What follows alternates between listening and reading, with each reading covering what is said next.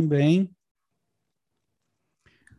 Muito bem, então sejam bem-vindos. Primeira transmissão online pelo YouTube, o grupo de comentadores aí dos informativos do TST, do STF, de todos os tribunais desse planeta, trazendo um pouco aqui de conhecimento, principalmente para nós mesmos, mas agora contando com a presença de vocês. Beijo, mãe, beijo, vó, muito obrigado pela presença.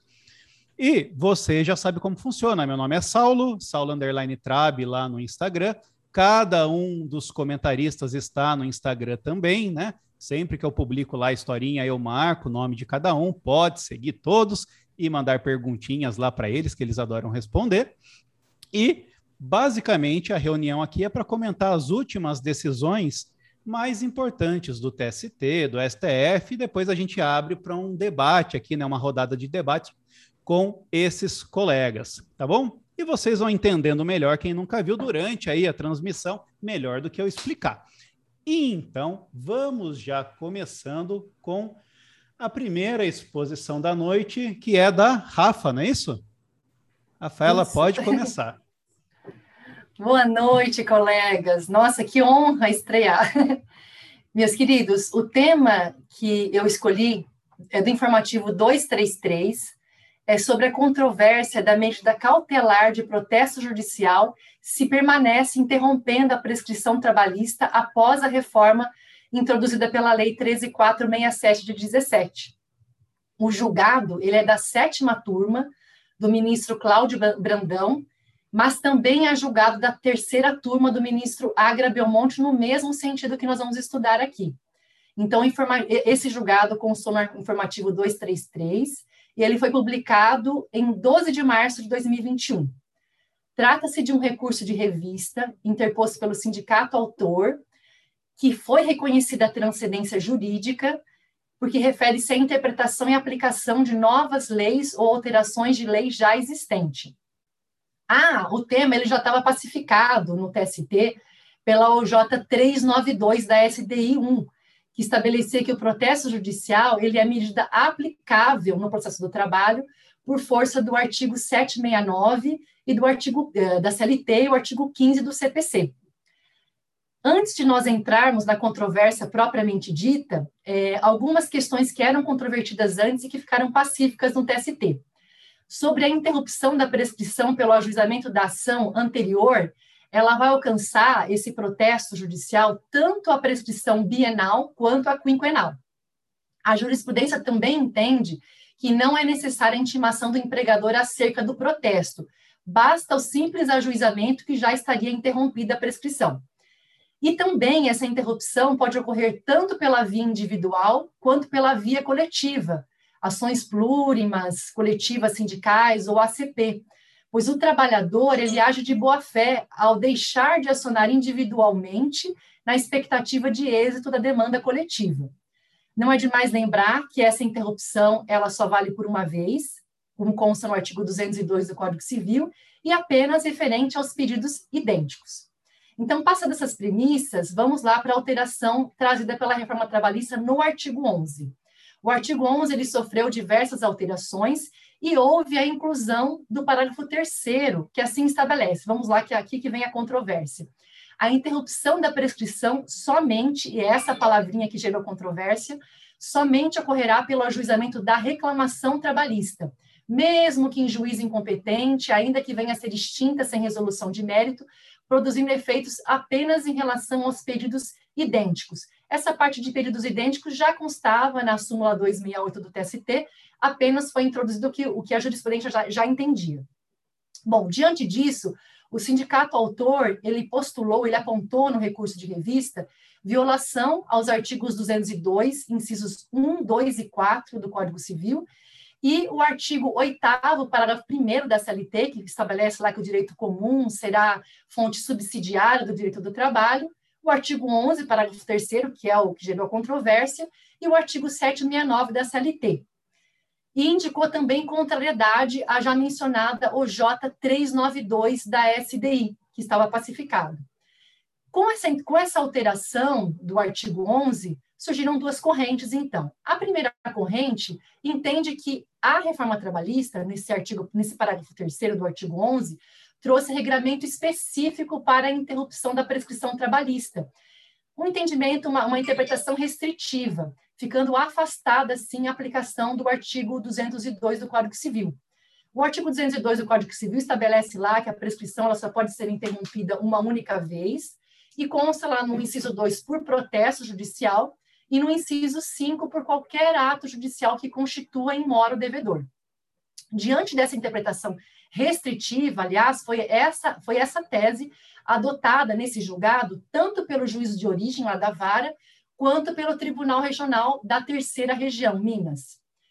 A segunda corrente foi é capitaneada pelo ministro Godinho, pela professora Vólia, uh, pelo doutrinador Antônio Humberto de Souza Júnior e também pela segunda jornada de Direito Material e Processual do Trabalho, lá de 2017, é, feito pela Ana Matra.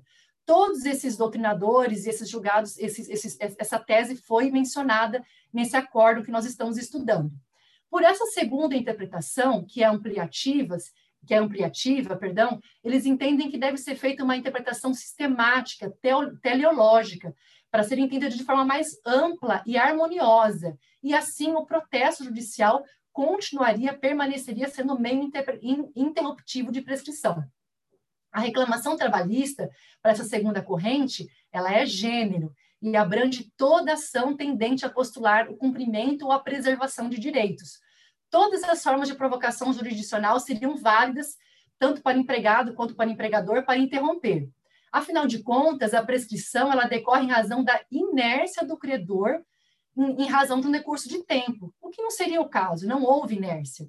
Então, essa interpretação, a primeira interpretação restritiva, para a segunda corrente, violaria o princípio da isonomia, pois os credores trabalhistas possuiriam apenas uma forma de interrupção da prescrição, enquanto os demais credores teriam várias maneiras, inclusive extrajudicial, como estabelece lá o artigo 202 do Código Civil. Os temas prescricionais são, via de regra, aplicados pelo Código Civil brasileiro, e não há qualquer razão minimamente razoável, proporcional, consistente, para que apenas na nossa seara trabalhista não incidam os fatores interruptivos compatíveis com o nosso regramento e estabelecidos lá pelo artigo 202 do Código Civil. Então, a sétima turma, pela lavra do ministro Cláudio Brandão, entendeu encampou essa segunda corrente ampliativa. Então, em síntese, a, o protesto judicial para o ministro Cláudio Brandão da sétima turma. Ele é, deve ser feita uma, uma interpretação sistemática e teleológica, com respeito ao princípio da isonomia, que consta lá no artigo 5º caput da Constituição, do acesso à justiça, artigo 5º 35, devido processo legal, artigo 5º 54, e o artigo 8 parágrafo 1 da CLT, junto com o 769, e o 15 do CPC, que estabelecem, que autorizam essa aplicação subsidiária, tanto do Código Civil quanto do processo do, do CPC. E para finalizar, é justamente essa importância de nós termos escolhido esse tema, que apesar de ser uma decisão turmária, mas e essa decisão ela é de, de março de 2021, mas em julho também a quinta turma, diante do mesmo caso, suscitou incidente de inconstitucionalidade do dispositivo. E agora o pleno ele vai analisar se vai receber e esse incidente, se recebendo, vai julgar o tema. Então, por, por isso que selecionamos e eis a, a importância é, do tema em debate. No TST hoje, atualmente, há sete arguições de inconstitucionalidade, até difícil falar. É, quatro foram temas já julgados e três temas estão pendentes de julgamento. Não está nessa conta ainda o tema que eu acabei de mencionar, porque justamente o pleno ainda não decidiu se vai receber o incidente ou não. E com isso, então, eu encerro a minha exposição, agradeço a oportunidade pelo debate e submeto o tema em análise para reflexão dos demais colegas. E passo as palavras, Saulo. Muito obrigada. Caramba, hein? Foi uma boa inauguração do YouTube, na minha opinião. Parabéns, Rafa. Arrasou mesmo. Muito obrigado. E, bom, quem quer começar a rodada aí? Alguém quer comentar essa decisão? Márcio, Breno. o pessoal tá, tá comemorando aqui, viu, gente? Então, é, bom, realmente, principalmente quem, quem veio do MPT e que passou, de repente, a ter que pensar mais como um agente interveniente, um agente que vai provocar, né? diferentemente do, do, de quem estudava mais para a magistratura, esses são temas muito importantes mesmo, né? Porque quando a gente ficava estudando sentença, a gente esperava esse tipo de arguição chegar. Mas agora, de repente, é algo importante para quem vai provocar a justiça, né? Quer dizer, até onde o protesto é importante, até onde ele é uma medida de acessibilidade à justiça mesmo, mas sinceramente, eu achei muito bem explicado já. E não é um tema polêmico, né? É um tema importante, importante, né?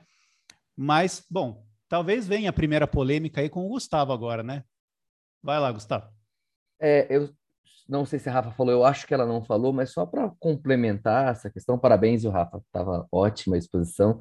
É, porque essa questão de você entender pela constitucionalidade desse dispositivo também incidiria na, na, na OJ 359 do, da SDI1 do TST, que fala que a ação movida por sindicato, sindicato na qualidade de substituto processual interrompe a prescrição. Se a gente for interpretar é, de maneira restrita o artigo, que fala só em reclamação trabalhista, a gente também teria a superação dessa OJ, que fala que a, ação coletiva ela interromperia a prescrição também em relação aos pedidos idênticos. Só para constar isso aí, para eu acho que não, faltou, não passou batido, mas é para dizer que tem essa questão também que acabaria sendo superada, a depender do que se entenda com relação à interpretação desse dispositivo aí. É, ô, Márcio, a gente até não comentou outro dia sobre uma questão de uma ação coletiva, estava é, discutindo o direito homogêneo lá, e ela tinha servido também como um marco interruptivo para ações individuais, né? A gente chegou a ver Sim. isso aí também, né? Sim, é justamente o que a Rafa indicou, né? Que no caso, o empregado que espera, por exemplo, o resultado da ação coletiva, ele está de boa fé, está esperando o resultado para justamente ver se ele vai, ou se ele vai submeter a, coisa julgada coletiva, um transporte em um tíribus, ou então se ele vai realmente ajuizar a ação individual de conhecimento dele, né? Sim, Paula? Rafa, inicialmente parabéns, foi muito boa a exposição. E o que eu queria colaborar só é que chama atenção. Tá sem câmera, Paulo. No... Tá sem câmera? Só um tá. minutinho. Tá. Aí, pronto. É, no dispositivo, ele diz o seguinte, que a interrupção somente ocorrerá pelo ajuizamento da reclamação trabalhista. E esse excerto ajuizamento da reclamação trabalhista vem sendo interpretado por alguns doutrinadores é, de forma ampla, a abarcar a ação é, coletiva, a ação individual. Então, eu acho que, assim, embora o pleno, de repente, não aceite é, a questão da inconstitucionalidade, né, suscitar a inconstitucionalidade ali, o artigo ele pode ser salvo por tentar se interpretar essa reclamação trabalhista de forma ampla. Então, embora o Pleno, de repente, não declare inconstitucionalidade, partindo do pressuposto que todas as leis são constitucionais, né, e que a gente tem que fazer uma interpretação sistemática, não isolada, como bem falou a Rafa, né, com relação ao entendimento do ministro Godinho, eu acho que tem como salvar o dispositivo, sim, é, empregando aí uma interpretação que abarque todas as ações trabalhistas, né, e todas as reclamações trabalhistas, ainda que sejam coletivas, ajuizadas pelo sindicato ou na forma de protesto judicial. É, eu até acho que essa é a interpretação que tem se dado mesmo, né, Paulo? Eu, pelo que eu vi também das decisões turmárias, é de elastecer o conceito de, de ação trabalhista, de reclamação, para todas essas formas de intervenção mesmo. Né? Inclusive quanto ao procedimento de, de produção antecipada de prova. Tem, ah, inclusive, ótimo. nesse sentido, é, entendimentos de que, inclusive, a produção antecipada de prova seria apta a interromper o fluxo ali prescricional da, da prescrição. Na verdade, o julgado da sétima turma, ele fez essa interpretação conforme mesmo, ele não, não, não questionou, até porque nem poderia, né? Teria que jogar para o plenário se se de, declarasse isso, né? Então ele foi, ele quis salvar a, a, justamente o, o, parágrafo e fazendo essa interpretação. É que foi a quinta turma que resolveu suscitar. Não sei também se, se de repente não era melhor ter feito uma interpretação, não é, Márcio? Estou vendo sua fisionomia aí, ter feito uma interpretação deixado isso quieto, né? Porque dá um certo medo jogar isso para o pleno, né? Mas enfim. Beleza. Paula vai falar? Então, A, a mãozinha tá levantada. Beleza. Bom, se a gente for pra, passar para o próximo, é a Emily agora. Boa noite, gente. Vocês estão me ouvindo bem? Tudo certinho? Então, vamos lá. Assim como a Rafa, eu peguei uma decisão no informativo 233 do TST de março, é, e a decisão que eu escolhi é relativa a férias, e diz que é indevida a dobra quando o pagamento é efetuado no primeiro dia de fruição. Então, isso é que ficou decidido nesse julgado que eu selecionei. E qual que é a polêmica aqui? O que é que nós temos, né?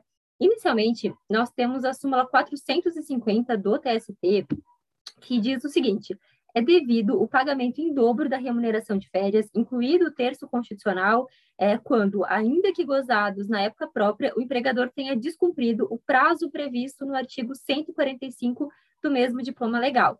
E o que, que é esse artigo 145? Né? O que, que ele diz? Qual que é o prazo que ele, que ele traz? É aquele prazo de dois dias antes do início das férias. Então, é, o empregador ele deve efetuar o pagamento das férias, incluído o terço constitucional, com dois dias de antecedência ali do seu início. É, e aí, se, se entendeu aqui nessa decisão que seria necessário realizar uma interpretação restritiva da súmula 450 do TST, no sentido de afastar é, a sua aplicação na hipótese de atraso ínfimo no pagamento das férias. E aí, aqui até dá para a gente fazer já um apontamento, porque se utilizou de um conceito subjetivo, né? Afinal, o que, que é um atraso ínfimo? Mas, enfim, vamos seguindo. É, na verdade, essa sanção aqui prevista na súmula é uma construção jurisprudencial, por analogia, né, é, da conjugação de dois artigos da CLT, o 145 e o 137. É, o artigo 145 é esse que a gente já viu, né, que diz ali do prazo de dois dias para pagamento das férias, é, e o artigo 137 é aquele que fala que se as férias forem concedidas após o prazo da lei, o empregador vai pagar em dobro. Então, para o relator, é, o verbete simulado deve ser aplicado à luz dos precedentes é, que lhe deram origem. E essa súmula 450, ela teve como precedente é, julgados que enfrentam apenas a situação de pagamento após a sua fruição. Concluído, então, claro, né, que nessa situação é, se frustrava ali o gozo adequado das férias sem o, o aporte econômico.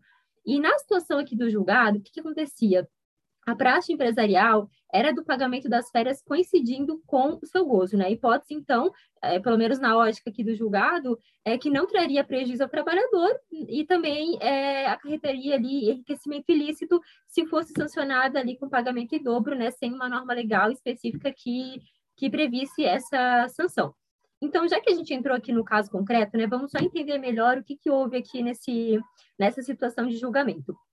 É, essa discussão ela teve origem numa reclamação trabalhista é, ajuizada por um auxiliar técnico industrial da indústria de material bélico do Brasil, a Imbel, é, que narrou que por quatro anos o pagamento foi, feito, só no primeiro dia útil, é, um, aliás, no primeiro dia efetivo das férias. Então, as férias eram sim concedidas na época própria, mas o pagamento era feito sempre no primeiro dia efetivo das férias.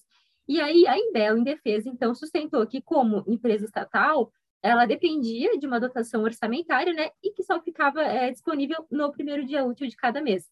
E aí ela alegou também é, que o artigo 145 da CLT, ele não estabelece é, uma multa por descumprimento. Ele, de fato, o artigo 145, ele não impõe a multa, ele só trata do prazo de pagamento. E aí o juízo da Vara do Trabalho de Lorena, lá em São Paulo, condenou a Embel no pagamento em dobro é, das férias, mas só dos dois dias de atraso. E o TRT de Campinas, então, estendeu é, a dobra das férias por todo o período. E aí, segundo o TRT, é, o pagamento antecipado ele tem realmente essa intenção de preservar o direito do trabalhador é, de usufruir melhor dos dias de descanso. Então, ainda que seja um atraso pequeno, ele estendeu para todo o período. E aí, é claro, né, que a Imbel interpôs o recurso de revista, e no recurso de revista, a oitava turma do TST excluiu a condenação, é, por entender ali que o atraso ínfimo de dois dias é, não deve implicar aí essa sanção. E aí o trabalhador interpôs embargos a SDI 1 do TST, que em novembro de 2018 decidiu remeter, então, é, a questão ao Tribunal Pleno. E aí o Pleno do TST decidiu que o atraso é, de dois dias aí na quitação dos valores relativos às férias não geraria ao empregador essa obrigação é, do pagamento em dobro, né? Então, por maioria do colegiado, e aqui nós temos uma maioria de 15 e 10, é, eles entenderam por, é, que impor a condenação é, por atraso considerado ínfimo atentaria ele contra os princípios da razoabilidade, da proporcionalidade, enfim. E aí o relator dessa decisão, vou dar uma chance para vocês é, é, adivinharem quem é, o ministro Ives Gandra, é, ele é para ele, normas que, trata de, que tratam de penalidades devem ser interpretadas restritivamente, até para que o descumprimento é, apenas parcial da norma não ensejasse uma penalidade excessiva, né? Então, o relator votou por dar interpretação restritiva à súmula 450 para afastar, então, a sua aplicação nas hipóteses de atraso ínfimo. Mas aí, é claro, é claro que houve divergência, né? E para a corrente divergente aberta pelo ministro Freire Pimenta, esse prazo de dois dias deve ser cumprido e, em caso de atraso, é sim devida à compensação, né? Então, não importa para ele se o pagamento foi feito fora do período ou com atraso de poucos dias, para ele seria devida essa compensação. E aí, segundo o ministro Freire Pimenta, é, a súmula 450 ela foi ampla, genérica e taxativa e não admitindo atrasos no pagamento. E aí ele sustentou é, que essa discussão, na verdade, ela transcende é, a questão do descumprimento ou não da súmula 450, porque existe um dispositivo é, da Convenção 132 da OIT que disciplina que as quantias devidas ali da, em relação às férias devem ser pagas antes da, da, de usufruir as férias. E aí, mais alguns ministros aí seguindo a divergência, né? Só para citar alguns aqui, o ministro Maurício Godinho, é, o Agra Belmonte, a Maria Helena Malman, Lélio Bentes, Brito Pereira, enfim, outros aqui que seguiram a divergência. E então seria basicamente isso. Eu achei bacana trazer essa decisão, porque na época que saiu, ali em março, eu lembro que houve muita discussão é, nos grupos aí de estudo, tal, um pessoal defendendo que realmente a decisão estava correta, é, seria injusto por um atraso tão pequeno, pago no primeiro dia, o, o empregador ter que é, pagar ali as férias em dobro e tudo mais, e também existe um, um outro grupo que falou: não, a, a decisão está incorreta, porque é, isso interfere é, no, no, modo como o trabalhador vai é, usufruir suas férias, porque se ele pretender viajar, por exemplo, é, ele pode querer pagar a viagem com antecedência, porque acaba sendo mais barato, às vezes mais fácil para se organizar, e recebendo o valor no primeiro dia, já passou essa oportunidade. Então, eu trago até essa questão aí para debate, eu acho que é bem interessante, ela tem um aspecto é, prático bem bacana. E é claro que, é, de certa forma, se a gente for pensar numa questão de isonomia com os demais empregados, é, aquela pessoa que não usufruiu das férias no momento oportuno, no momento devido, ou que usufruiu, mas que o pagamento foi feito no último dia, ou nem foi feito, é, vai receber a mesma dobra que aquela pessoa que usufruiu das férias no momento correto e recebeu no primeiro dia e teve ali um razoável, pelo menos, desempenho ali das suas férias, né? É, usufruto das suas férias. Então, de certa forma, né, é, há pessoas que falam que feriria a isonomia, porque é inegável que esses trabalhadores ali que, que usufruíram fora da época ou que receberam pagamento só no final das férias é, tiveram prejuízo superior a, aos demais, é, mas também existe uma outra questão importante que a lei traz um prazo de dois dias para pagamento. O fato de ela não impor uma sanção ali naquele dispositivo não quer dizer que ele pode ser deliberadamente descumprido como se ele não existisse. Ele existe, ele não está aí para nada, né? E se a gente é, é, desconsiderar que não, realmente nesse caso não seria devida dobra, isso pode abrir aí um, um precedente, né, para as empresas que a gente sabe que algumas empresas fazem uma análise aí até econômica do que vale a pena descumprir ou não. Então, nesse caso, ah, se não vai ter problema, vou, não vou respeitar a lei, vou pagar no primeiro dia. Então, a gente só tem que sempre ter cuidado, né, para abrir demais a porteira, porque depois é difícil fechar, né? Então, enfim, são várias coisas para serem consideradas e eu deixo a discussão aí agora para os colegas.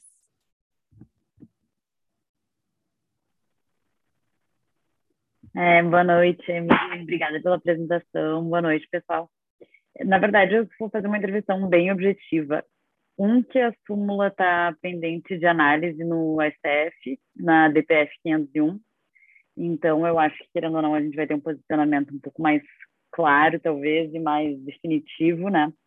Considerando a obrigatoriedade das decisões do STF, não excluindo a interpretação do, do TST, claro, e a segunda intervenção seria no sentido de que eu acredito que foi fixado nesse acórdão, faz um tempo que eu li ele, era não, não me recordo exatamente, um prazo objetivo acerca de qual atraso é tolerável. Nesse caso foi um dia, mas eu acredito que o TST uh, abriu uma margem para até dois dias. que não seria considerado uh, prejudicial a não, não, não disso não decorreria no caso a multa das férias, o pagamento em dobro. Mas eu não tenho tanta certeza. Eu só sei que eles fixaram dois dias ou um dia, enfim, é, objetivamente, assim, justamente para evitar maiores controvérsias, etc., e até que ponto há prejuízo ou não. Até, apesar de que eu acho que isso é muito de cada do caso concreto, né? Mas era isso.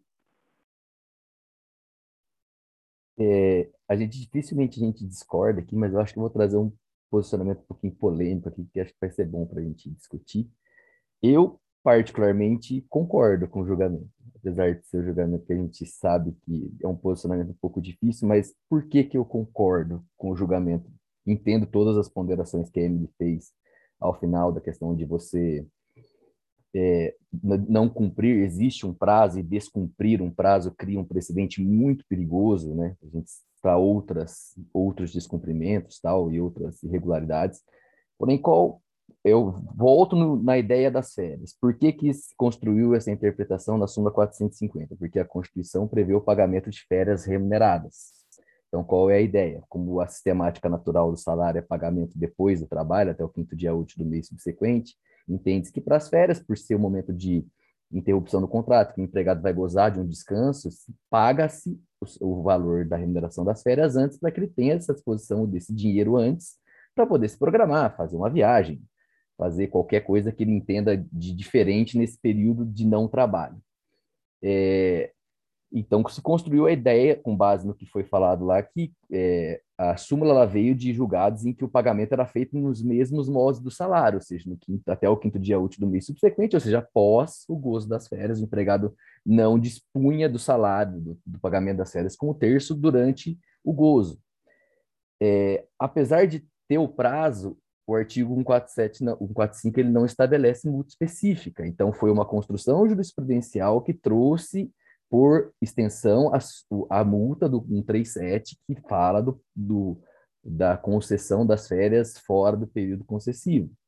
Então, é, a partir daí, você entender que você apenar o, o, empregador que pagou as férias no início do gozo, ou até dois dias, como a Júlia falou, e que no fim e ao cabo ele garantiu a, o espírito da norma, que é garantir a remuneração para que o reclamante tenha a remuneração, ainda que no mesmo dia, se ele recebeu dois dias antes ou no dia que começou as férias, na prática vai fazer muito pouca diferença. Então, eu entendo. Eu, uma coisa seria se houvesse uma previsão na CLT impondo a multa específica para o caso de atraso. Se 137 também, também se aplicasse para o caso da, do atraso no pagamento das férias. Outra coisa é uma interpretação jurisprudencial que impôs uma penalidade extensivamente, o que a gente discute até no direito, né, que você estender para penalizar é, é um pouco complicado também. Então, eu, eu acho que, claro, sempre analisando o caso concreto, mas eu, eu tendo a concordar com esse julgado, eu tendo, a, nesse caso específico, o empregado recebeu no dia de início das férias, considerando todo, todo a, toda a conjuntura e a finalidade das férias, eu acho que eu não vejo realmente problema e eu tendo a concordar com isso. Eu acho, acho que cabe o distinguish em casos específicos, considerando toda a questão também da da convenção, né, que fala, mas aí convenção fala pagamento antes, se você paga no dia também, enfim, acho que dá para interpretar razoavelmente nesse sentido e vamos ver o que os, os colegas têm a dizer.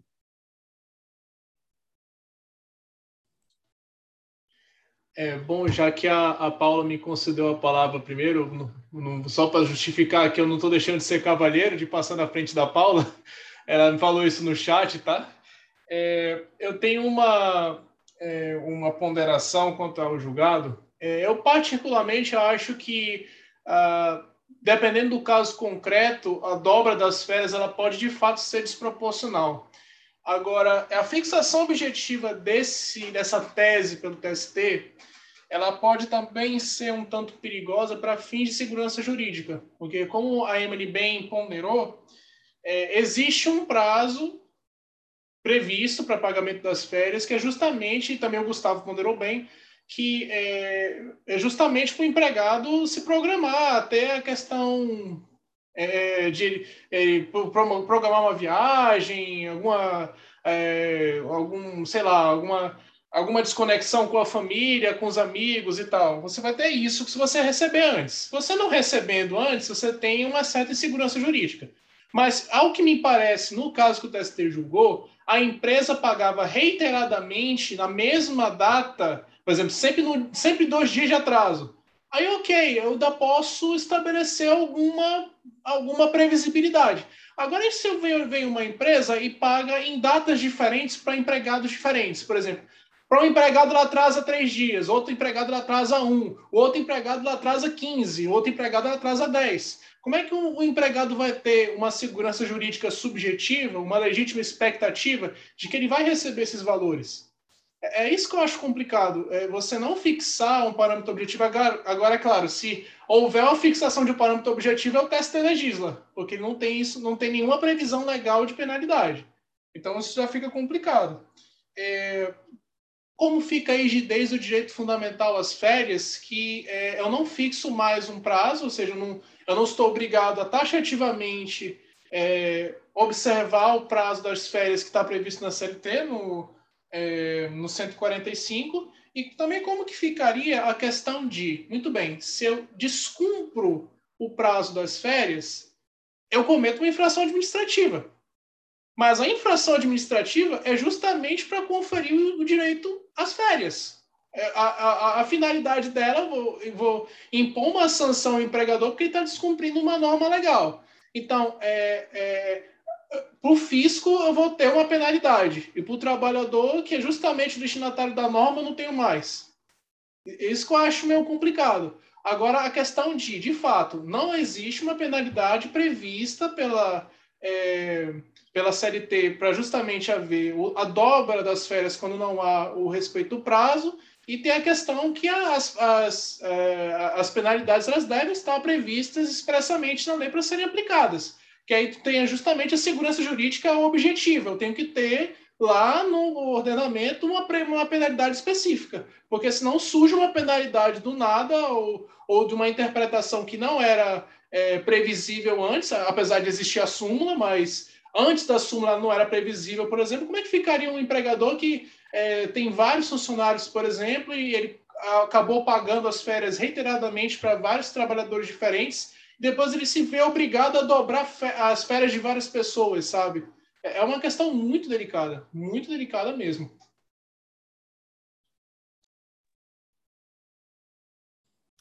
É importante essa abordagem do Márcio, porque eu queria só pontuar, não falar exatamente sobre o mérito da questão, mas eu gostaria só de pontuar que o artigo 927 do CPC trata as orientações do plenário como precedentes vinculantes. Então, nesse caso, a, a, o entendimento do TST simulado ele deve é, ser observado juntamente com esse precedente do pleno.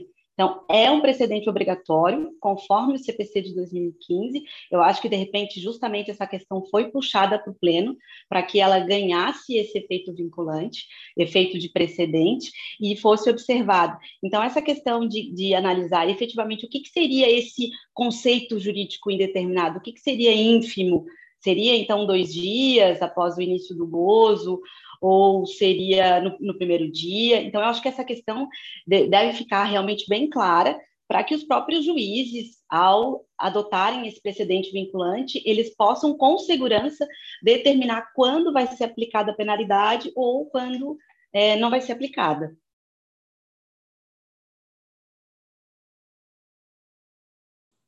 Pedro?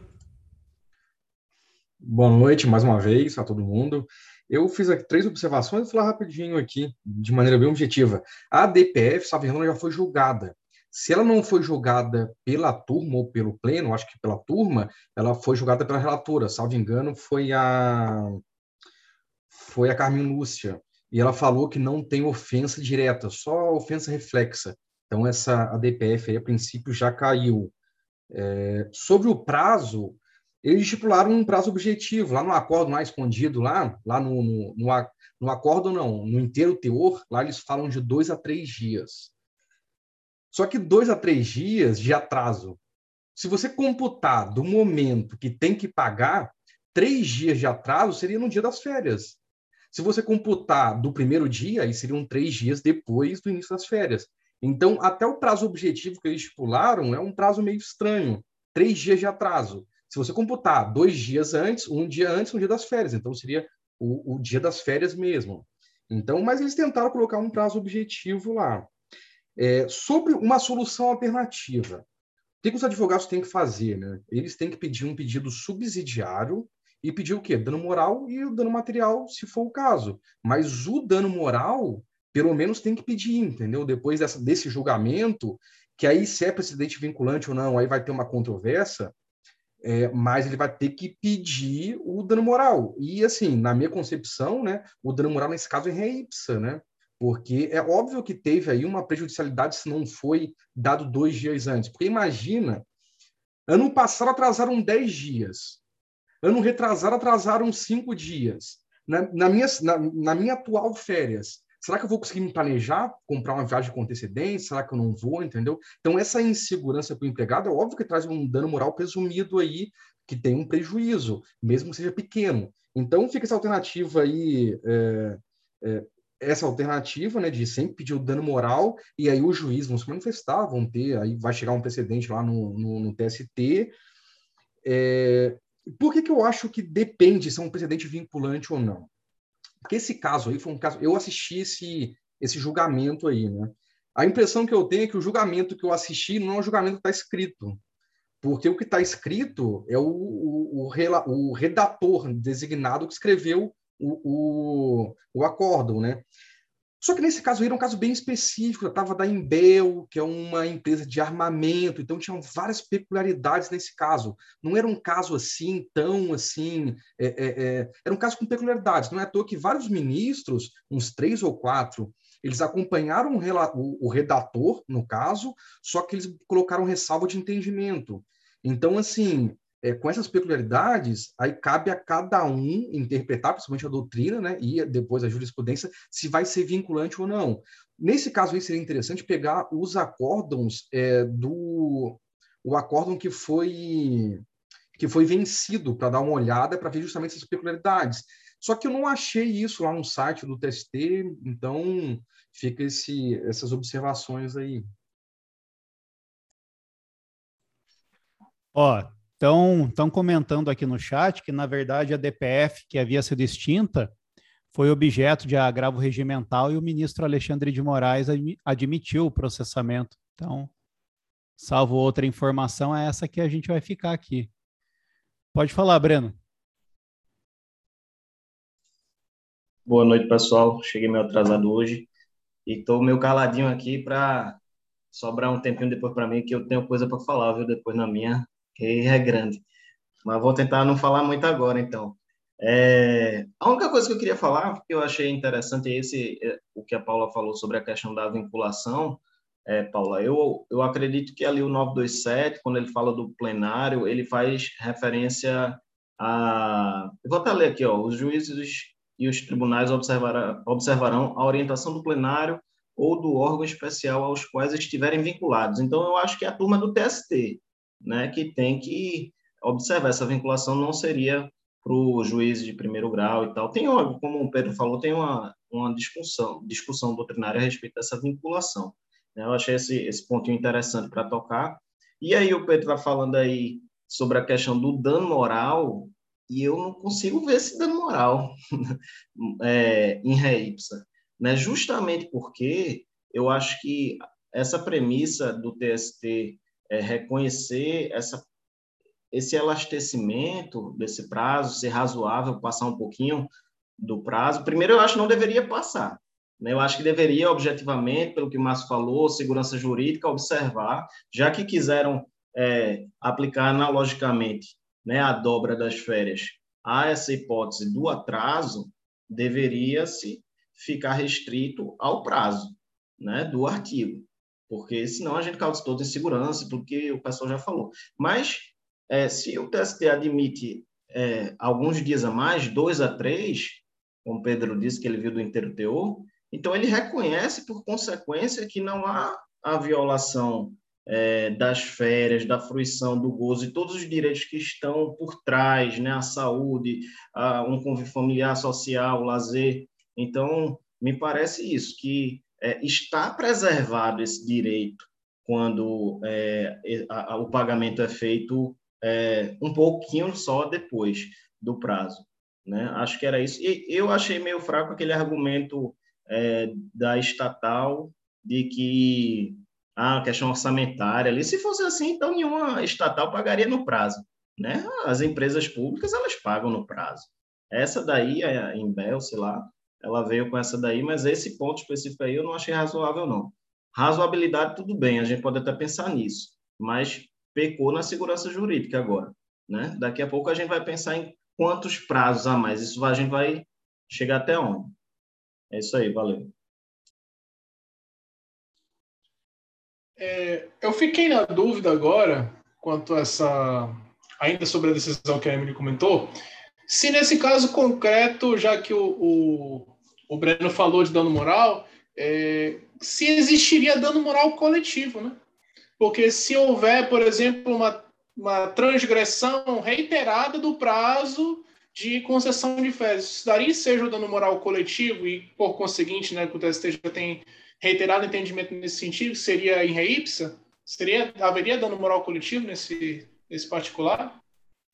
Eu acredito, eu acredito que sim, Márcio. Eu acho plenamente possível isso é, numa situação ali em que a empresa deliberadamente, né, de repente até de má fé, é, se aproveitando ali, de repente que não vai cindir a dobra, ela começa aí a, a, descumprir, de repente até passa de um dia, porque aí, bom, é, se pagar no, no, no, primeiro dia não vai fazer diferença, se pagar no segundo, pô, é um dia, o primeiro e o segundo que muda, né? Então, vai nessa, eu, eu acredito que é plenamente possível, sim, inclusive tutela ali pelo MPT, né, percebendo isso, até porque a gente não pode é, a gente não pode esquecer que essa questão das férias, ela está diretamente ligada à questão de saúde e segurança do trabalho, né? Porque as férias não são pagas porque o empregador é legalzinho, porque o legislador é, é bacana, mas também porque é uma maneira de restaurar ali toda a energia despendida durante todo o ano de trabalho. Então, é uma questão necessária para descanso, para usufruto aí com a família e tudo mais. Então, em caso de descumprimento aí do pagamento no prazo é, razoável, é, que vai acabar afetando esse, esse usufruto das férias, é plenamente possível aí o MPT tutelar e, enfim, ou qualquer outro legitimado, né? Inclusive sindicato também, e se pleitear o dano moral coletivo. Fala, Pedro. É, aí cabe o, advogado, né, entrar em várias linhas, né? Primeiro, opa, dobra. Segundo, dano moral, em ré ipsa. Opa, se não for em ré ipsa, eu provo aqui também. Eu comprei a passagem, a passagem atrasou, dano material. Pô, perdi a passagem, tive que cancelar, tive que alterar. Aí o advogado vai, vai, vai, vai ter que correr atrás. Em ré ipsa, eu acho que ocorre porque Imagina se não conseguisse se planejar, comprar, assim, viagem de avião eu compro com três, quatro meses de antecedência. Imagina se eu não puder prever isso. Porque eu não sei se vai ser dois dias, se vai ser três, se vai ser quatro. Aí quando é que eu marco a minha viagem? Uma semana depois? Duas semanas depois? Então, causa aí. E no dano moral coletivo, acho que cabe sim. Se provar que é sistemático ali, em ré ipsa, é pela mera, pela, pelo mero aí descumprimento da lei, né? Sobre o precedente do pleno, Assim, na minha visão, as decisões do Pleno elas formam um precedente vinculante, até porque não faria sentido você reunir os 27 ministros para decidir uma coisa para não ser obrigatório. O negócio aí é que o que faz o precedente é ratio decidente. Então, quem vai ter que estudar isso aí? A doutrina, a jurisprudência, vai ter que estudar ratio decidente para ver se aplica ou não. É a doutrina, a jurisprudência vai começar a se manifestar, aí forma-se assim, um precedente, né? meio que no consenso, e isso vai chegar de novo no tribunal. Aí o tribunal vai falar se é precedente vinculante, se não é. Então, o precedente é meio que formulado pelos atores jurídicos, o advogado, o Ministério Público, pela doutrina. E daqui a dois anos, a gente tem um livro do Godinho que fala: não, não aquilo lá não é um precedente obrigatório para disso, disso, disso. Aí vai se formando, né?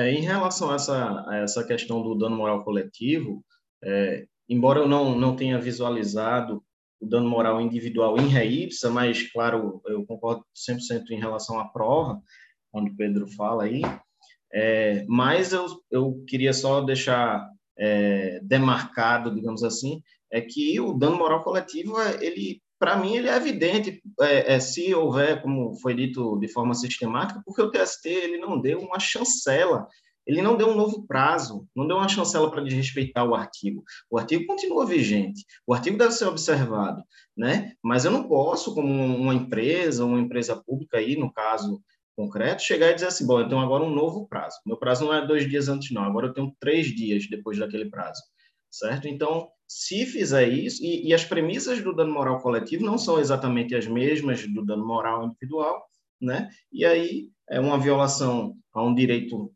muito importante, né? Aí para os trabalhadores, enfim, é, eu acho, eu concordo aí com vocês aí com o dano moral coletivo.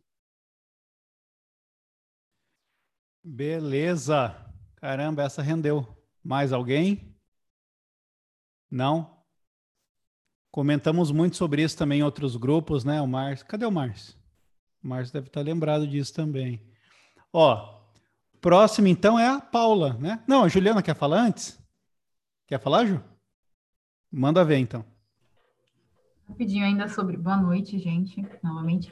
Ainda sobre esse, esse, essa discussão, eu até coloquei aqui no chat, né, que a questão do pagamento das férias dois dias antes do efetivo gozo não é uma mera expectativa de direito, né? Porque a lei garante né, nessa, esse direito para o empregado. Então, a partir do momento que a lei garante isso, se você não tem uma sanção, uma punição para efetivar de alguma maneira essa, essa norma, ela acaba sendo uma, uma, uma, uma letra morta. Então, assim, eu, eu tendo a discordar da decisão, porque eu acho que senão vira ficar muito ah, e o prazo, tudo que os colegas já falaram aqui, né? Toda essa, essa problemática. E também não, não, acho que deve ser assim, ah, então eu tenho que comprovar um dano que eu tive porque eu não recebi essas, esse, esse pagamento no período previsto na lei, né? Então, é complicado quando a CLT não prevê a, a, a consequência do descumprimento da lei. Então, acho que aí, no caso, tem essa problemática do, do, de, do TST estar legislando, Porém, eu acho que enquanto não tem lei, não tem que se fazer alguma coisa, tem que ser, tem que ser, alguma punição tem que ter para o empregador, né? Se seria mais correto ao dobro, o pagamento em dobro, eu já, já não sei. Mas alguma coisa acho que a gente tinha que ter, porque senão a, a, a própria fundamento da norma ali, ela se esvazia, né? Porque, ah, então eu posso pagar quando eu quiser, porque não tem uma sanção. A lei garante, mas não tem uma sanção, uma punição, então e aí, como é que fica? Né? Aí um, um dia, dois dias, três dias, não tem um parâmetro, né? Então, acho um pouco realmente delicado, como todos os colegas falaram, mas é só isso que eu queria acrescentar. Beleza. Bom, todo mundo já falou tudo que dava, né? Mas eu sempre compreendi as férias como, na verdade, um, um, uma miríade de relações, de atitudes que o empregador deveria tomar. Então, se qualquer uma delas não fosse observada, me parece que o Instituto em si teria sido prejudicado um pouco. Então, se a própria CLT pede para comunicar 30 dias antes, pede para pagar dois dias antes, me parece que tudo junto vai construir as férias. E aí a gente vai usar a sanção que a própria CLT deu. É, é alguma coisa elástica? Talvez seja, mas os prazos estão lá, né? Quer dizer, você tem uma certa objetividade, está desvirtuando o instituto, como a Juliana falou. Então, existe uma certa objetividade. O problema é quando começa a vir para a corda e fala, não, então até três dias do, da data, como o Pedro estava falando. Aí é que começa o problema. Pô, se você tem um parâmetro, mesmo que analógico para usar, é, me parece que é um pouco mais seguro, né? Então, sempre fui nesse sentido. Desrespeitou alguma das condutas, pronto. As, as férias como um todo já não está como foi idealizada. Ela foi idealizada para permitir o descanso deste modo, né? Bom, enfim, nada que você já não tenha comentado também. É, então agora sim é a Paula com o informativo que ela escolheu. Boa noite novamente. É, eu escolhi tratar desse tema, ele não é complexo nem nada, eu só escolhi tratar dele porque é uma decisão da SDI e eu julguei importante abordar nesse informativo 233, tá? Então vou ser bem rápida porque não é nada polêmico. É, é um, é o embargos ao recurso de revista, de relatoria do ministro Valdir Oliveira da Costa. É, a controvérsia ela versava sobre o direito ao adicional de periculosidade ao empregado que laborava na farmácia anexa ao posto de combustíveis. É, a, o, a entrada da farmácia ela ficava a menos de 7 metros e meio é, da boca do reservatório das bombas de combustível, ou seja, o depósito subterrâneo onde são armazenados todos os inflamáveis ali do posto de gasolina. É, ficou assentado na decisão, na, no acórdão, que o autor ele ingressava na área de abastecimento, ou seja, no, no no posto de atendimento, ali no, no, local onde são abastecidos os veículos, de forma eventual, no início da jornada, quando ele entrava na farmácia, e ao final da jornada, quando ele ia para casa, e também quando ele ia fazer troco para a farmácia, né? Então, a discussão aqui envolve saber se a farmácia estava localizada dentro do perímetro da área de risco considerada na NR16.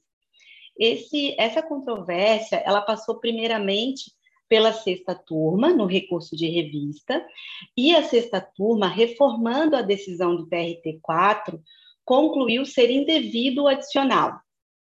Ela estabeleceu três premissas para negar direito ao empregado. Ela disse o seguinte: embora o reclamante prestasse serviço na farmácia anexa ao posto, ele não mantinha o contato direto com o combustível, com o inflamável. Ele não operava no abastecimento, ele não era o frentista do posto.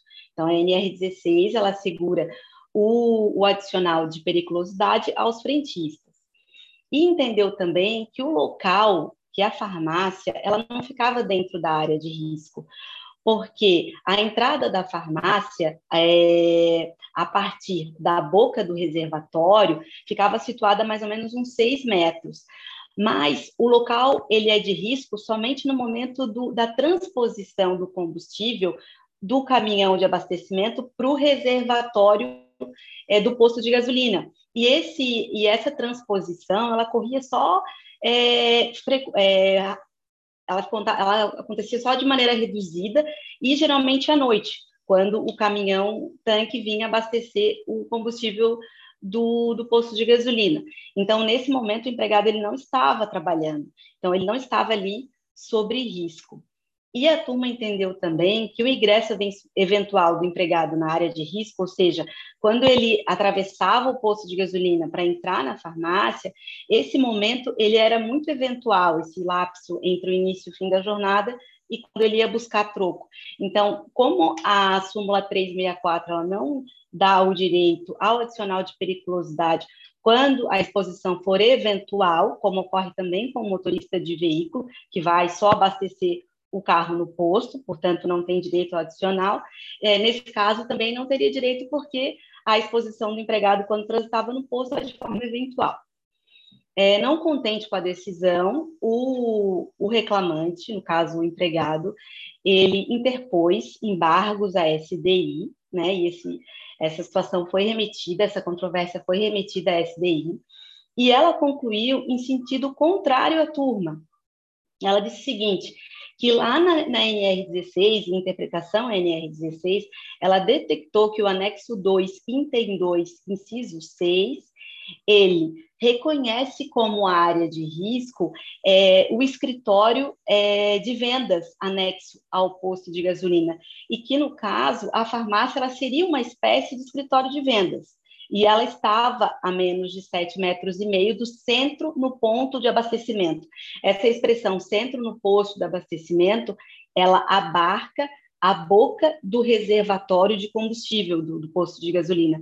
Então, entendeu a SDI que a farmácia estava, sim, dentro do raio considerado de risco. E aí, assentando que a farmácia estava dentro da área de risco, ela disse o seguinte: se, um, se o empregado é, da farmácia, ele, ele exercia o labor diariamente naquele local, ele estava, assim, de forma permanente é, sujeito a uma situação de risco, é, que garante o adicional de acordo com a súmula 364. Então, a situação ela é contemplada pela súmula. E aí não se trata da hipótese do motorista que ingressa no, na área de abastecimento, na área de bombas, né, do, do posto de gasolina, de forma eventual. Ali foi, foi realizada uma diferença em relação ao motorista, não seria o caso. E no acórdão da STI também ela trouxe uma questão exógena ao julgado.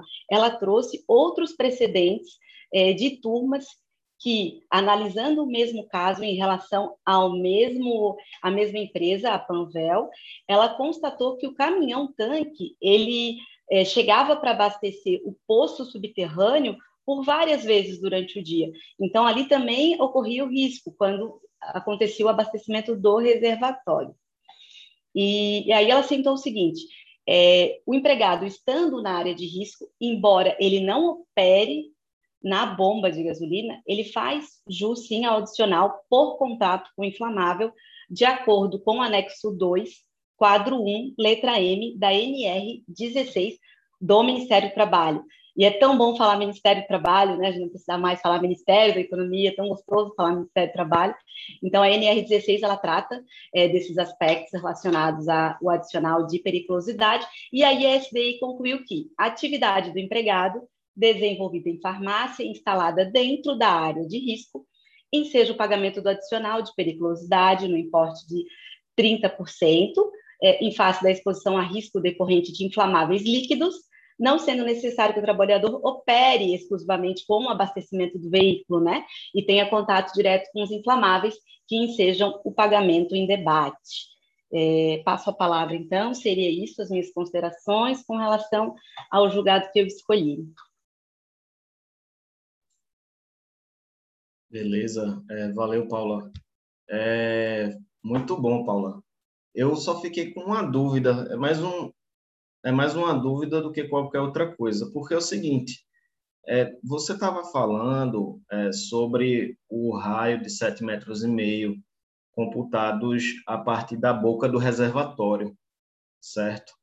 A NR16 é que é ela que estabelece essa essa metragem, a área de risco, né? Porque essa é a área de risco, esse, esse é, círculo, né? De sete metros e meio. Então, só que eu já vi julgados é, dizendo que o cômputo dos sete metros e meio seria da ponta da mangueira. Aí eu fui até agora, enquanto você estava falando, até tentar olhar na NR16 para ver é, se eu conseguia entender melhor e, e tem até um, um, um, um, local na MR que ele, que ele chega a falar é, de 7 metros e meio é, contados do bico de enchimento, mas a, a NR a gente não tem tanto tato, né? E eu não tenho, particularmente. E eu só fiquei nessa dúvida. Talvez seja, eu não sei se você, se o julgado esclarece isso, se eles falaram lá que tem que ser contado dessa, dessa boca do reservatório, que eu acho que não é o bico da mangueira, normalmente reservatório né, fica em outro local específico, acho que é ali subterrâneo, normalmente, né? E, enfim, eu fiquei nessa dúvida aí, como é que a gente computar isso daí. Breno, eu confesso que eu tive a mesma dúvida quando eu estava lendo o julgado, tanto que houve essa divergência né, da turma, e com relação à segunda turma, da sexta turma com relação à segunda turma, e nesse caso, é, o TST entendeu que a área era de risco considerando a boca do reservatório das bombas, que é realmente o depósito subterrâneo, e, e a, a turma, inclusive, ela assentou que a área não seria de risco porque o reservatório ele é feito com tanque duplo, digamos assim, né? Existem dois tanques dentro desse reservatório, que seria um tanque menor e um tanque maior. Entre esses dois tanques existe um espaço chamado de, salvo engano, limiar é, interstício. É uma coisa assim, um nome mais ou menos um nome científico assim. E, e aí ele tem um dispositivo de segurança que ele faz um monitoramento que se caso vaze um, o, o inflamável do primeiro líquido para o segundo é acionado numa espécie de mecanismo de segurança no posto de gasolina para evacuação. Então, teoricamente, a área ela só seria de risco quando realmente estivesse acontecendo a transposição do combustível do caminhão-tanque para a boca desse reservatório. Então, a turma entendeu dessa forma: a área não é de risco. Por quê? Porque só é de risco quando se abre o tanque para quando o caminhão é, de combustível chega para abastecer. E nesse momento o empregado não estava, que geralmente acontecia no período noturno. né? E a, a, circulação do empregado, aí sim, com relação à bomba, porque a NR, ela fala em dois, ela tem dois, é, dois locais ali que ela, que ela faz a contagem desses sete metros e meio, esse, esse raio, né? Ela fala de ponto de abastecimento, sete metros e meio a partir do ponto de abastecimento, e sete metros e meio a partir do centro na bomba de abastecimento. Então, pelo que eu entendi, é, o ponto de abastecimento foi identificado como a boca do reservatório. Então, independentemente se estava acontecendo ali é, o abastecimento do caminhão-tanque para o posto de gasolina, ficando a farmácia dentro desses sete metros e meio a partir da boca do reservatório, logo ela estaria dentro da área de risco abrangida pela NR16, assim como também estão é, tudo que está em volta da bomba de abastecimento, aí sim, bomba de abastecimento da viatura, também nesse raio de 7 metros e meio. Então, é, foi, foi essa distinção que a SDI fez para considerar a área como é, é, perigosa, já que o, o, empregado ali que trabalhava na farmácia, ele não operava a bomba de combustível, né? Ele só estava ali na, no, no entorno do posto de, de abastecimento, do posto de gasolina. E aí a STI fez toda uma, uma interpretação, porque a norma também fala de, de espécie, ela fala de escritórios de venda, que, que contempla ali que se eles estão nesse raio, eles também são considerados, as pessoas que trabalham nesse escritório de vendas também estão, estão expostas né, a uma, uma situação perigosa, e aí abarcou sim a farmácia, que também seria uma espécie desse escritório de vendas. É, foi isso que eu extraí desse julgado. Beleza. É... Márcio, quer comentar alguma coisa dessa? Tranquilo? A carinha dele sumiu aqui para mim. Mais alguém quer comentar desse caso aqui que a Paula expôs?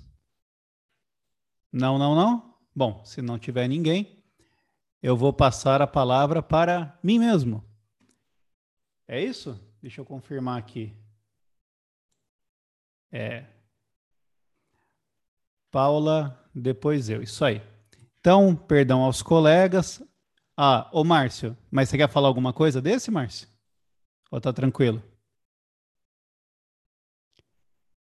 Então tá Pode bom. Prosseguir. Pode prosseguir. Maravilha. Beleza. Só queria olhar você para dar aquela confiança na gente. Gente, então vamos lá. Perdão aí pela dicção, mas me arrancaram os terceiros molares aí, os dentes serotinos, ou como diria o outro, o dente do cisne, né? E a voz não está ainda 100% recuperada. Mas eu peguei uma decisão para vocês da SDI, lá do informativo 233, que, muito embora seja é, talvez pouco polêmica, já foi discutida, mas é sempre bom a gente rever a, o entendimento do TST sobre esses casos. O que acontecia? Houve a morte de um piloto tá, de aeronave. Então, ele sofreu um acidente lá, pilotando a aeronave, morreu. Discussão que se colocava: responsabilidade é objetiva ou não é objetiva? Por quê? É, é, trouxeram o seguinte argumento: veja, o Código Brasileiro de Aviação traz sim a hipótese da responsabilidade objetiva. Porque, como nós sabemos, ele decorre da adoção daquele sistema varsoviano de responsabilização de, de transporte aéreo. E o sistema varsoviano ele tem duas frentes. Numa, ele impõe a responsabilidade objetiva, o que é bom.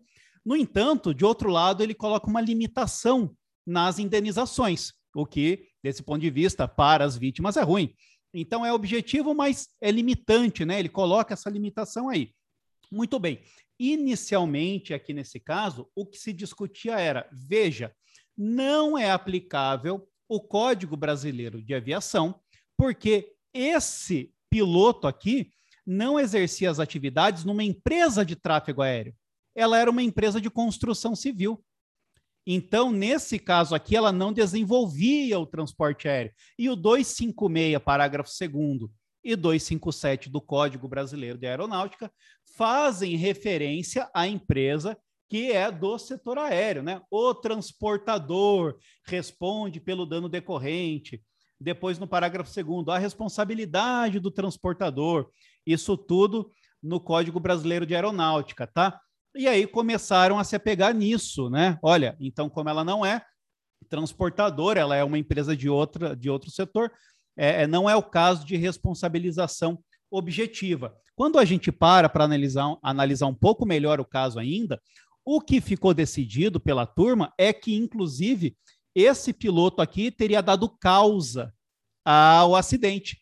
Então, além de tudo, ainda é, tirou a responsabilidade por uma eventual interrupção do nexo de causalidade por culpa exclusiva da vítima, porque ele não, não adotou lá a segurança, a cautela necessária, e o, o piloto é o senhor da aeronave, né, trocando em miúdos aqui, ele assumiu o risco porque quis.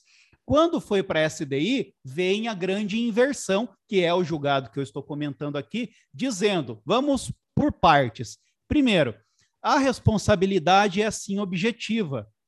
Não podemos colocar essa distinção entre a empresa ser de tráfego aéreo ou não, porque isso quebraria a isonomia entre os empregados.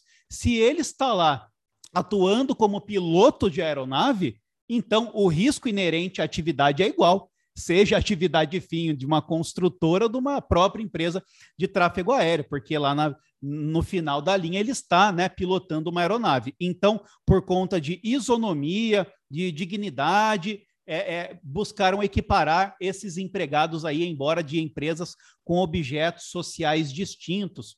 Então, já andou bem a SDI nesse sentido. Ela continua fundamentando e explica o seguinte: além disso, Sim, o sistema varsoviano foi recebido na parte em que estipula a responsabilidade objetiva, porque essa responsabilidade objetiva dialoga com a Constituição, dialoga com o Código Civil de espírito neocantiano, que vai querer preservar a dignidade do traba trabalhador e etc. Então, nisso foi recebida. No entanto, quando limita, não foi recebida. O que nos lembra a DPF 130, do ministro Menezes Direito, que nós comentávamos há pouco tempo, né? Que o ministro Menezes Direito foi exatamente nesse sentido ao apreciar a lei de imprensa. Olha, quando a lei de imprensa quer colocar uma limitação na indenização, ela não funciona, porque a Constituição é, de 88 adotou o sistema de reparação em totum, né? Integral. Então, nessa parte, eu não vou poder limitar. Até no 257 do CBA, Código Brasileiro de Aeronáutica, ele coloca lá que o máximo é de 3.500 OTNs, obrigações do Tesouro Nacional. E, e, é meio chato de calcular isso aí. O último cálculo que eu achei era de 2 mil, mais por curiosidade de aluno mesmo, de aluno chato. Mais ou menos, eu acho que daria entre 80 e 100 mil reais. Então, quer dizer, por uma morte, né? Realmente você estaria aí é, indo contra o espírito da Constituição. Então, no frigir dos ovos, o que, que ficou decidido aqui? Que, no caso dessa morte do piloto em, em acidente aéreo, a responsabilidade que se aplica é sim a objetiva, que, no, que essa responsabilidade dialoga perfeitamente com o Código Brasileiro de Aeronáutica, com o Código Civil e com a Constituição, que, no entanto, não pode haver limitação, tá? É, Exatamente. E o 927 da atividade de risco. Confesso que nos embargos que eu li, eles acredita que nem entraram nisso. Provavelmente, se pegar o inteiro teor, deve ter, acho que é impossível não ter encostado nisso, né? Mas nos embargos, quando eu estava lendo, nem passaram muito pelo 927 do Código Civil, porque pareceu que bastou a responsabilidade objetiva do Código Brasileiro de Aeronáutica mesmo, mas sem dúvida que. Ah, não, calma aí. O 927 está mencionado na primeira linha aqui, né? Só para não passar o encontro sem pelo menos uma gafe minha. Está mencionado aqui. Mas nos embargos, pelo que eu lembro, não tem, tá? É, deve ter no inteiro teor e por isso saiu aqui na ementa. Porque a discussão em específico era essa. Era sobre o Código Brasileiro de Aeronáutica. E vocês vão ver aqui no final que a SDI ainda cita a súmula 296, quer trazer as divergências específicas, né, para viabilizar o recurso de revista, e o que acontecia era que a reclamada ainda estava alegando que, como ela contratava seguro de vida, ela estava isenta. porque o Código Brasileiro permite isso daí. Mas o Código Brasileiro permite isso daí em outra situação, não é exatamente nessa, e esse empregado em específico foi ele que contratou para si próprio. Então, é, é ou seja, falaram, esse arresto que você trouxe nem serve né, para a gente conhecer o recurso de revista, tá? Mas, já encerrando a minha participação, gente, é relembrando, então, a posição do TST, do STF na, na DPF 130, mas do TST aqui, mais uma vez, com a questão de limitação, o que nos lembra do 223, da CLT, né, colocado lá pela reforma trabalhista, mais ou menos a saber como raciocinar. Ou seja, o sinal da SDI é esse. A, a, a Constituição não dialoga com esse tipo de limitação. Tá? Essa foi a decisão aqui recente do dia 11 de março. Agora eu abro a palavra para os colegas, começando com a Juliana.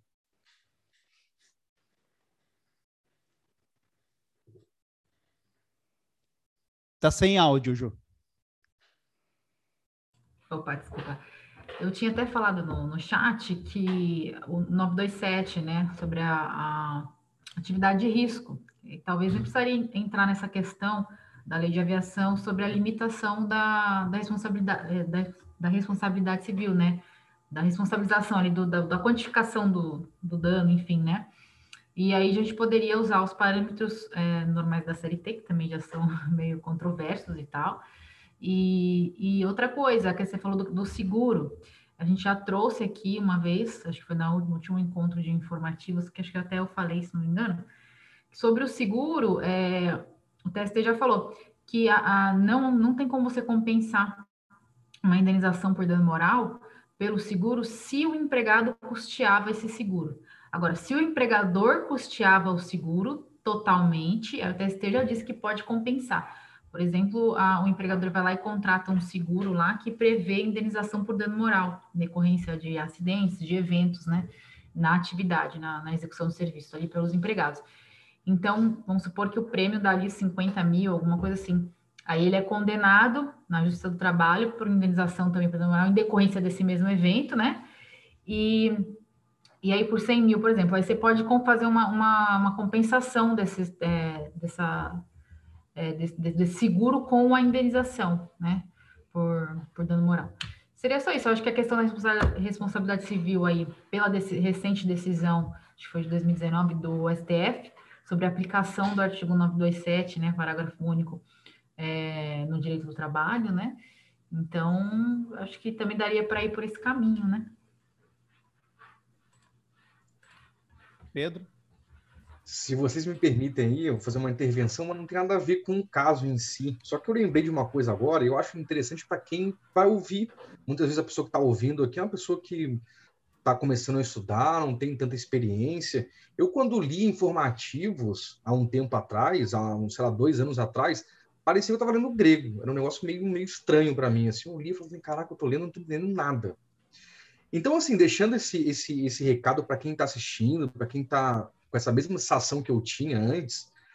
Primeiro, que tem muito professor que, quando vai falar de informativo, ele fala como se o informativo fosse assim, um precedente, né? Não, o informativo tal falou.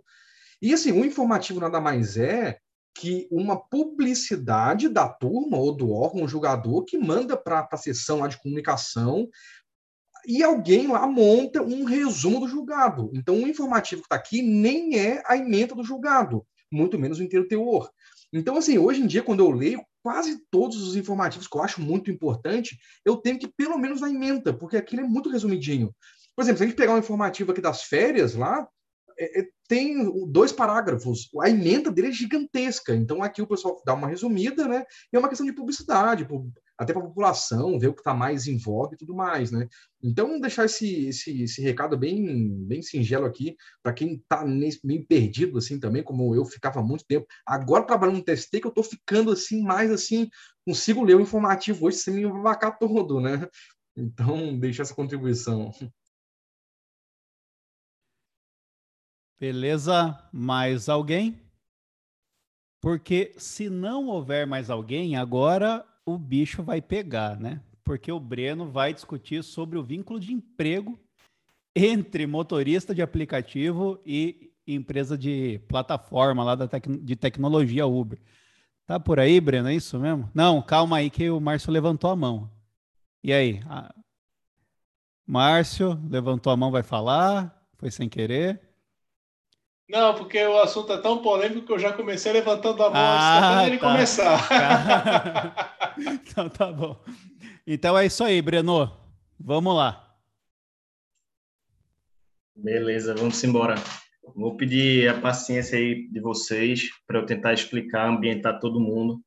Tá? Eu tentei separar aqui uma explicação um pouco mais profunda é, do caso, né? A gente tem esse precedente aí do, do informativo 233, que é do ministro Ives Gandra, e da quarta turma, que não reconheceu né, o vínculo, mas, além de falar do, do posicionamento dele, o posicionamento da quarta turma, eu queria é, é, trazer para vocês e para todos o posicionamento do MPT, que é oposto, que defende assim ferozmente o vínculo, né? Então, para todo mundo, né? Ouvir os, os lados e cada um que queira pensar o que quiser, né? Mas antes de falar propriamente no que o relator disse, o, o ministro Ives, eu queria trazer também um panorama geral de como o debate está sendo resolvido até agora. Como é que está a jurisprudência no Brasil? Tá? No primeiro grau e no segundo, como era esperado, é, tem para todo lado.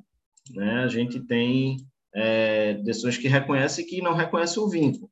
Agora, eu fiz uma pesquisa no, do assunto e posso é, confirmar que, pelo menos no âmbito dos regionais, a grande maioria não reconhece o vínculo, certo? Não reconhece. A maioria das decisões já tem uma quantidadezinha expressiva de decisões.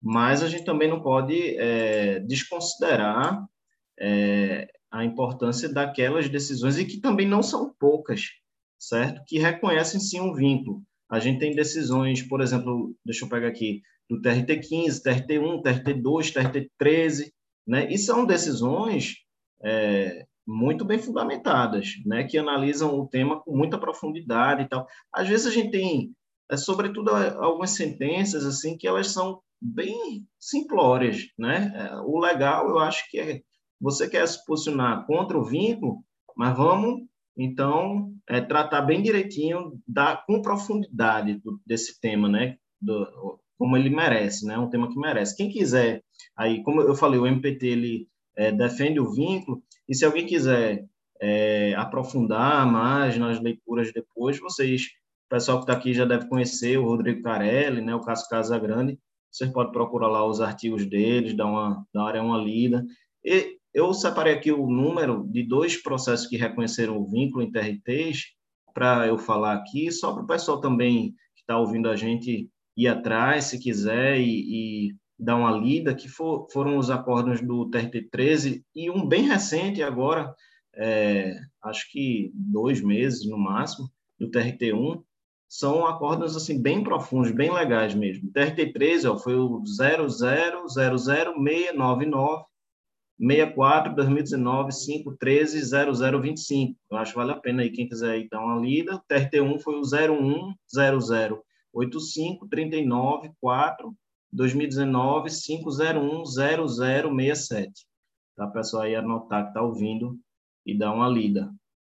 No TST, vamos para o TST, né, que é que interessa mais.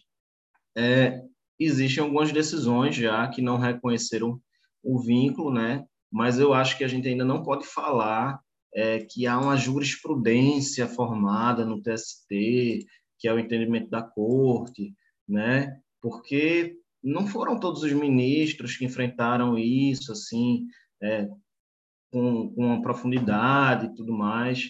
Foram poucos ainda, acredito eu, pelo que eu vi, pela minha pesquisa. Eu não quis aqui dizer aqui o número, ah, tem tantas decisões no TST, até porque tem decisões ali no agravo de instrumento que acaba enfrentando a matéria, mas, enfim, é, é, eu não quis trazer como uma posição definida lá da turma, é, e, e para dizer aqui para vocês, olha, eu vi seis decisões nesse sentido, mas é mais ou menos isso. É mais ou menos essa quantidade que eu consegui achar, certo? Não é uma quantidade muito expressiva, não. Mas a gente viu também, saiu um dia desse aí no Conjur, né, uma notícia, é, o título da notícia foi o seguinte, relator vê vínculo entre motorista e Uber, mas julgamento suspenso no TST. Né, o Godinho lá na terceira turma, ele já relatando um recurso revista, ele voltou pelo vínculo. O julgamento está suspenso aguardando. Então, para vocês verem, o negócio não é tão simples, tá? Mas e outra coisa, uma coisa interessante é, também antes de adentrar é falar que a Uber ela tem trabalhado com jurimetria, né? Para quem não conhece a jurimetria, isso aí os regionais perceberam e o MPT vem batendo na tecla que a Uber ele faz o estudo da jurisprudência, vê o perfil do relator, né? Se ele entende que o relator ele tem um perfil é, que pode levá-lo a reconhecer o vínculo, muitas vezes a Uber faz o quê? Propõe um acordo para não ter o julgamento. Então, é uma forma que, que a empresa. Eu acho que faz parte do jogo, então não acho que isso é errado propriamente, faz parte do jogo.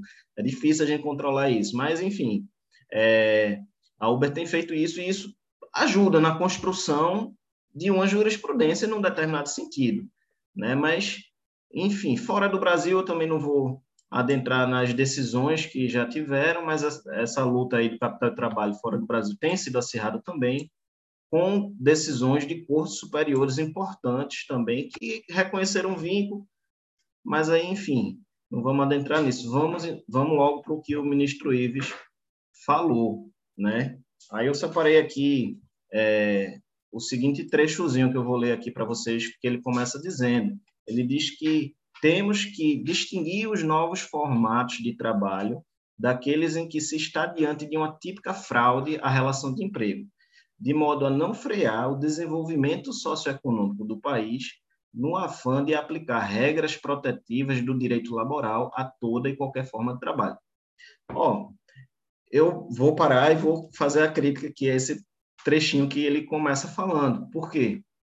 É, assim, respeitosamente ao que ele disse, é, o reconhecimento do vínculo ele não pode ser encarado como um freio ao desenvolvimento socioeconômico, como ele fala, de modo algum. Eu não acho que é por aí. Por quê? Se a gente pensar no termo, no termo mesmo, desenvolvimento, o que é que significa desenvolvimento? Né? Se a gente estudar profundamente o conceito do que é desenvolvimento, desenvolvimento não é sinônimo de crescimento econômico.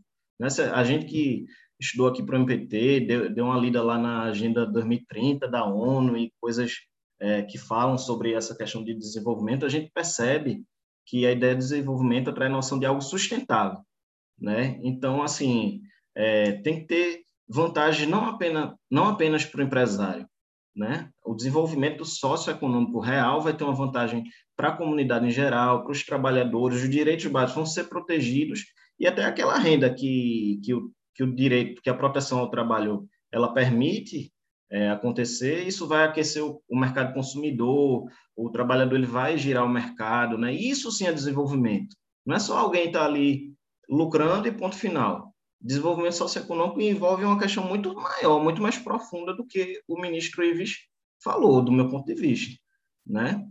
Mas é, deixa eu ver aqui meu meu roteirozinho, que eu já estou me perdendo. É, então, assim, se eventualmente, o que eu quero dizer objetivamente, se eventualmente a gente consegue enquadrar o trabalho do motorista do Uber nos artigos 2 e 3 da CLT, então a legislação de proteção ao trabalho vai ter incidência no caso e é equivocado a gente pensar que o reconhecimento do vínculo vai frear o desenvolvimento econômico né? Porque a CLT existe para promover esse desenvolvimento, né? E outra coisa, a, a, eu acredito que a atividade econômica, ela vem de fora, né? A Uber é uma multinacional, ela tem que se adaptar à lei brasileira e não o contrário. A, a lei da, brasileira vai ter que se adaptar ao, ao, ao, ao novo formato. Então, assim, ou a gente, se ela está no, nos moldes da CLT, se aquilo que ela faz está ali, então ela se, se adequa. Se não está, tudo bem, segue o jogo, vida que segue, né? E, e uma coisa que muito se fala é o seguinte, é, da gente que a gente precisa, que o Brasil precisa de uma lei, uma legislação especial regulando essa relação, né? que está desprotegido e tudo mais. Tudo bem. É, mas essa ideia, vejam só, ela parte de uma premissa, que é a premissa de que não há o vínculo. Tá? Então, esse é um debate posterior, um, um debate de, de legiférenda. Primeiro, a gente analisar o vínculo no ar. Tá? E aí, depois, se não houver o vínculo e isso se consolidar assim, ninguém vai. É, para quem defende o vínculo, certamente não vai entender que não deve haver uma lei de proteção e tal. Mas voltando ao, ao voto do ministro Ives, eu queria objetivar os argumentos dele, certo? É, eu separei o trecho central das coisas que ele trouxe, tá? E eu vou ler mesmo aqui para vocês, devagarzinho, para a gente é, entender e compreender bem aqui o que ele disse. Ele começa falando assim, ó, quanto à habitualidade, inexiste a obrigação de uma frequência predeterminada ou mínima de labor pelo motorista para o uso do aplicativo, estando a cargo do profissional definir os dias e a constância em que irá trabalhar. Aí eu senti uma dificuldade aqui nisso que o ministro falou, porque a gente sabe que a doutrina ela trata de forma tranquila como a gente deve avaliar é, esse pressuposto fático jurídico da relação de emprego, que é a não eventualidade, né?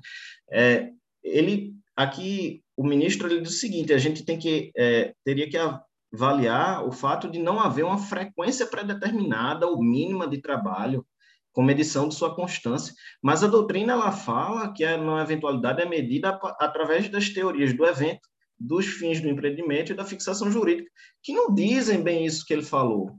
Né? Eu não vou entrar aqui no que as teorias tratam, mas quem quiser aprofundar é, a habitualidade, é a análise dessas três teorias. Lembrando que a descontinuidade é para o vínculo doméstico. Né? Então, assim, eu também não consigo é, compreender bem essa, isso que ele coloca. Eu acho que isso que ele coloca sobre a frequência e, e a constância tem mais a ver até com a subordinação. É mais é compreensível a gente tratar isso no tema da, na parte da subordinação, mas da não eventualidade, a gente vê motoristas que trabalham todos os dias, enfim, mas a, a, essa avaliação jurídica desse pressuposto tem que ser feita com essas teorias, né, que eu senti um pouco que não foi bem nessa linha. Mas retomando o que ele disse, ele diz o seguinte, ó, quanto à subordinação jurídica, que é o ponto central e que 99 das é, decisões que negam vínculo batem na subordinação jurídica.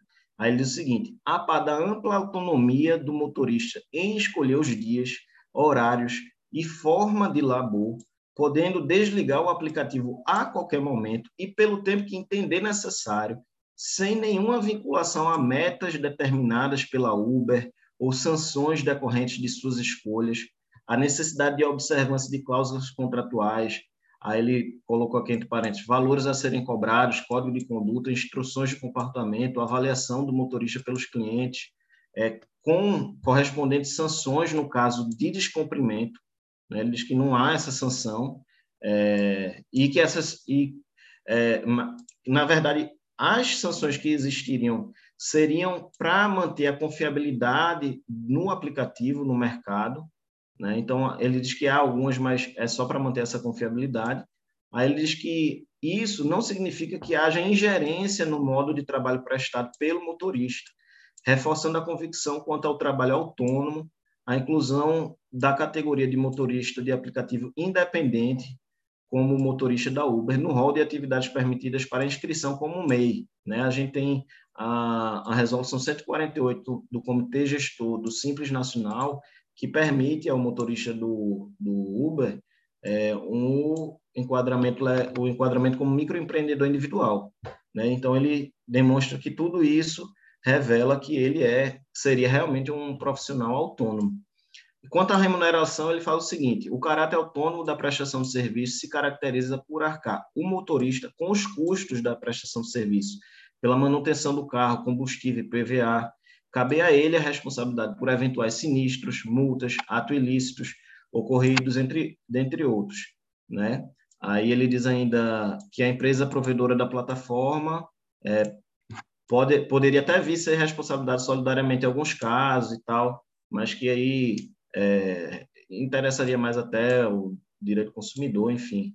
É, ele chama atenção para a questão dos percentuais fixados pela cota né, do Uber. Ele diz que é entre 75% e 80% é, do preço pago pelo usuário são é, revertidos ao motorista e que por isso também não seria possível o reconhecimento do vínculo, que isso é próprio de uma relação autônoma.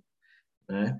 E ele ainda encerra dizendo que, em relação à subordinação estrutural, não cabe ao Poder Judiciário ampliar conceitos jurídicos a fim de reconhecer o vínculo empregatício de profissionais que atuam em novas formas de trabalho, emergentes da dinâmica do mercado concorrencial atual e, principalmente, desenvolvimentos tecnológicos, nas situações em que não se encontra nenhuma fraude, como é o caso das empresas provedoras de aplicativo de tecnologia. Vejam só, ele aqui ele diz que a Uber é uma provedora de aplicativo de tecnologia, não é uma empresa de transporte, certo? Ele faz essa diferenciação e que tem como finalidade conectar. Vejam só, tem a finalidade apenas de conectar, que necessita da condução com motorista credenciado, né? Então, é, ele ele afasta por esses fundamentos o vínculo, certo? E é, eu vou trazer agora os, as ideias gerais do posicionamento contrário, do MPT, né, que tem defendido em pareceres, o MPT sempre é, coloca nos processos é, essas ideias agora que eu condensei aqui do que eu pesquisei, tá? Primeiro, primeiro ponto, essa afirmação final do voto do ministro, que ele diz que é, não caberia ao Poder Judiciário ampliar conceitos jurídicos, né? Me parece um pouco estranha essa, essa fala dele. Por quê? Porque a subordinação jurídica, ela tratada nos artigos 2 e 3 da CLT, né? Ela é um conceito jurídico indeterminado. A CLT não explica com clareza o que é subordinação jurídica. A gente aqui, tenho certeza que todo mundo tem na sua cabeça o que é. De tanta gente trabalhar com isso, estudar, mas é, a gente não pode esquecer que, por se tratar de um conceito jurídico indeterminado, cabe ao intérprete, cabe ao exegeta dizer o que significa isso. Né? Então, não se trata só, ah, eu, agora eu quero ampliar para pegar você. Né? Não é bem assim. Né? Como um intérprete clássico, cabe ao Poder Judiciário dizer o que, o que é isso. E a evolução da sociedade, muitas vezes, é, traz mutações até na Constituição, mutações de como a gente enxerga o direito, o que está escrito ali.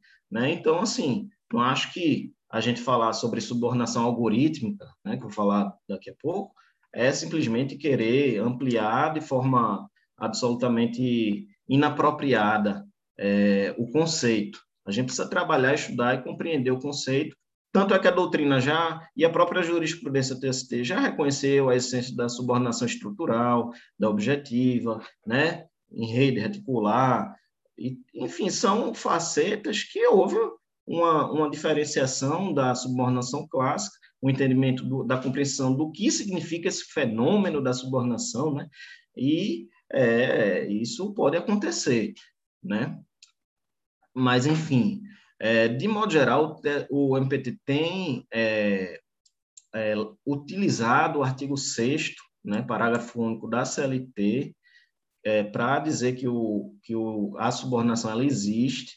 Né? Esse artigo ele fala né, do trabalho remoto, é, diz que, deixa eu pegar aqui, ó, a, a, utilização dos meios telemáticos informatizados de comando, controle e supervisão, né, como diz lá o artigo, se equiparam para fins de subordinação jurídica aos meios pessoais e diretos de comando, controle e supervisão. Então, é, o MPT diz que a, a, atividade do motorista se enquadra nesse dispositivo da CLT, que, é de, que já existe desde 2011, até bem antes, né, para você ver o quanto a, a, a, velha senhora, né, a CLT, já é avançadazinha, não é tão, tão velha assim, não. Já foi atualizada. É, mas aí o, o que o MPT diz, em suma, é que o algoritmo da plataforma ele é capaz, sim, de direcionar, de controlar, de fiscalizar, supervisionar a atividade.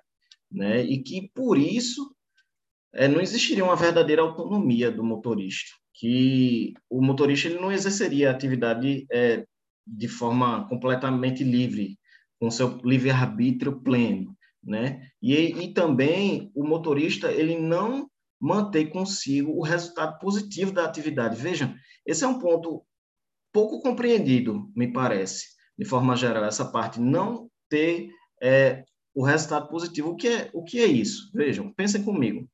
Um trabalhador autônomo de verdade, um advogado, um pintor, certo? Eles vão arcar com o custo da atividade deles, né?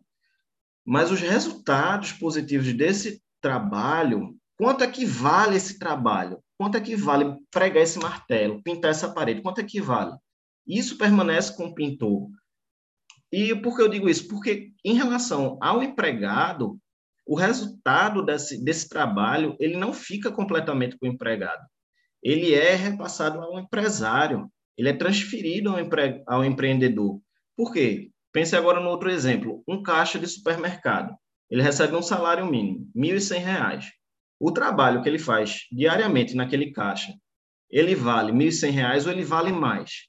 Aquele trabalho ele vale mais. É muito difícil a gente quantificar, mas aquele salário mínimo ele é, ele é, um, é o que a, o capitalismo, né? Ele impõe esse a questão do salário mínimo, é, esse pagamento mínimo, mas aquele trabalho ele tanto vale mais que ele vai viabilizar o lucro no final é, do, do, do mês para o empresário. Se aquele trabalho valesse só 1.100, não estaria sendo vantagem para o empregador, entendeu? Então aquele trabalho ele traz um valor agregado superior e isso, esse valor agregado, ele não fica com o empregado, não fica com o empregado. Já o autônomo ele fica com todo resultado positivo, né? E enfim, é, deixa eu ver aqui meu roteiro de novo. Sim, aí essa ideia do, do, do valor positivo do trabalho permanecer com a Uber, é a ideia que a gente traz lá da doutrina espanhola, né, da arrenidade, sei lá, eu odeio toda vez ter que falar estre... palavra estrangeira, mas ele alienia, né, o trabalho, o trabalhador subordinado, ele alienia a força de trabalho dele a outra pessoa, que é o, o quem vai tomar o serviço, o empregador, que vai reter consigo os, os, os lucros, os resultados possíveis, como eu estava explicando. Mas a gente pode, é, também para continuar exemplificando, é, citar, eu acho que aqui alguns, alguns de vocês devem conhecer o site Get Ninjas. Né? O Get Ninjas, quem não conhecer, vale a pena ver como o Get Ninjas funciona. Ali sim, ali é uma plataforma que verdadeiramente ele vai fazer a aproximação entre o consumidor e o trabalhador autônomo, certo? Ali é, o, o trabalhador autônomo vai ajustar com o cliente o preço, né, a forma como o serviço vai ser prestado, né? O Get Ninjas, na verdade, é uma, uma plataforma do modelo Marketplace, né? Que vai fazer essa aproximação. Já a Uber, e veja, eu estou falando aqui muito em primeira pessoa, mas estou falando do MPT, né? Não, ainda não falo o que eu acho, não. É, já a Uber, ela usa a lógica do full service, né? Por quê?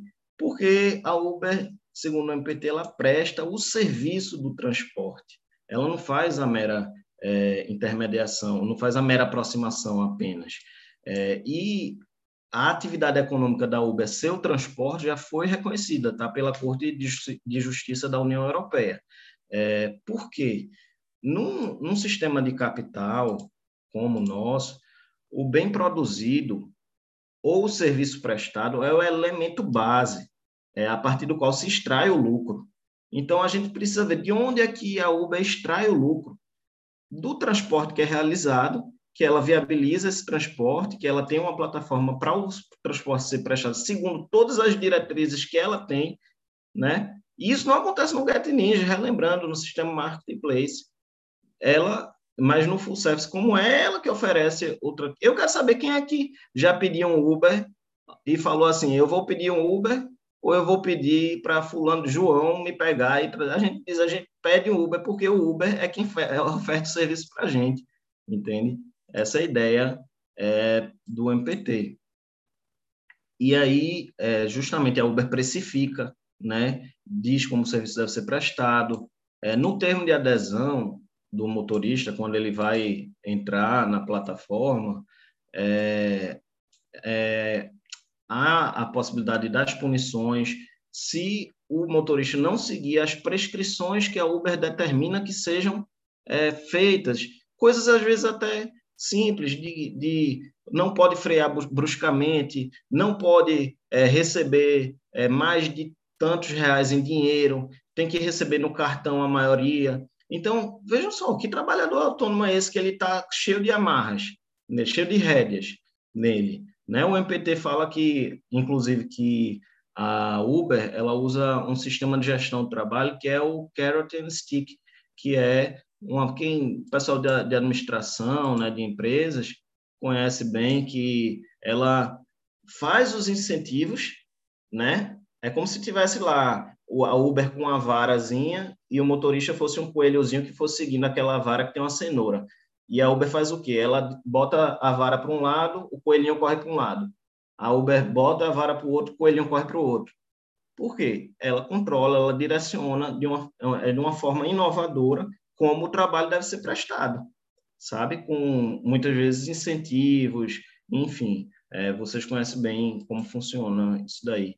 É, mas, deixa eu ver onde é que eu estava aqui.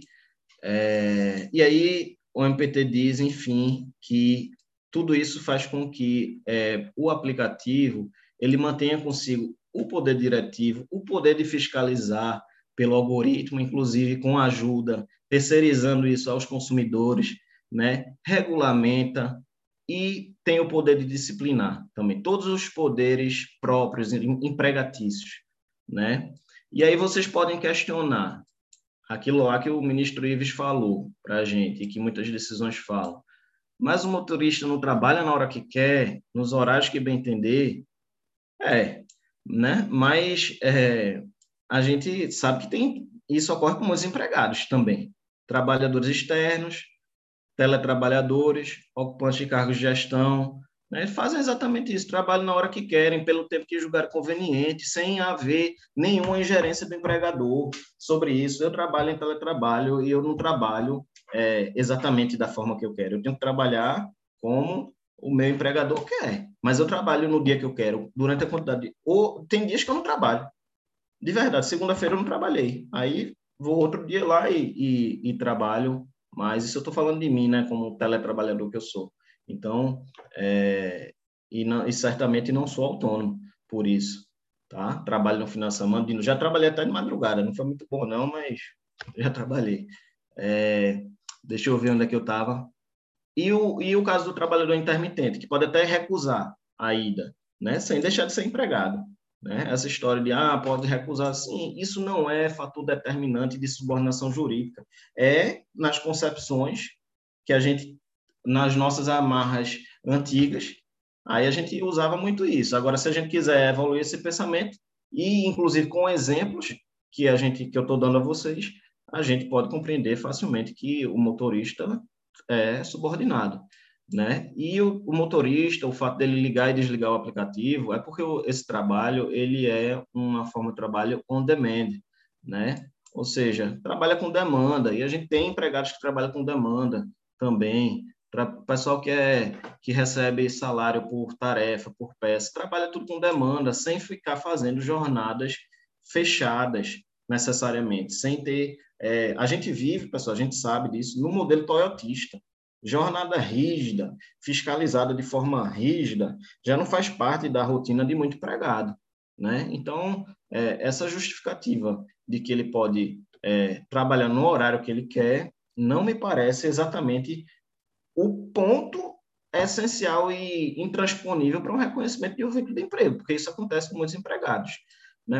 Em relação ao que o ministro Ives falou sobre reter 75% a 80% do valor da corrida, é, ele falou isso é, tratando da onerosidade, né? Isso não, não, não, faz com que inexista onerosidade. A onerosidade continua é, existente, é, embora seja essa esse o patamar percentual que seja é, pago, se for esse, né?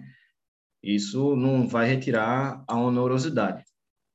Né? E é até, se a gente pensar, se a gente reconhecer de, de repente que todos os elementos estão presentes, é até natural a gente pensar que o patamar vai ser esse, já que a Uber deixa a cargo do trabalhador todos os custos da atividade.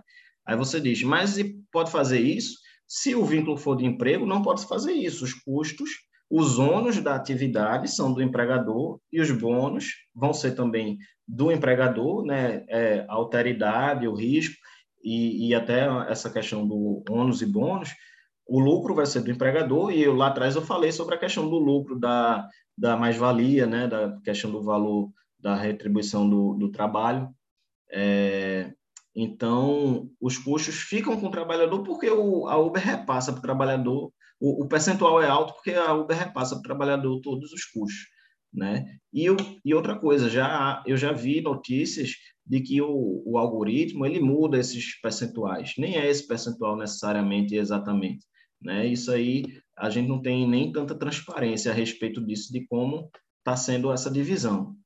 Mas eu vou encerrar aqui, tá? Eu queria é, encerrar, eu separei uma frasezinha que eu gosto, que é, eu vi numa sentença até de um uma juíza aqui do TRT6 que reconheceu o vínculo é, e que a gente e que eu vi também no, no outro dia lá numa aula com o Rafael Miziara, eu estava lá com o Márcio com o Saulo nesse dia, que ele falou, ele lembrou aquela frase é, do William Shakespeare, né?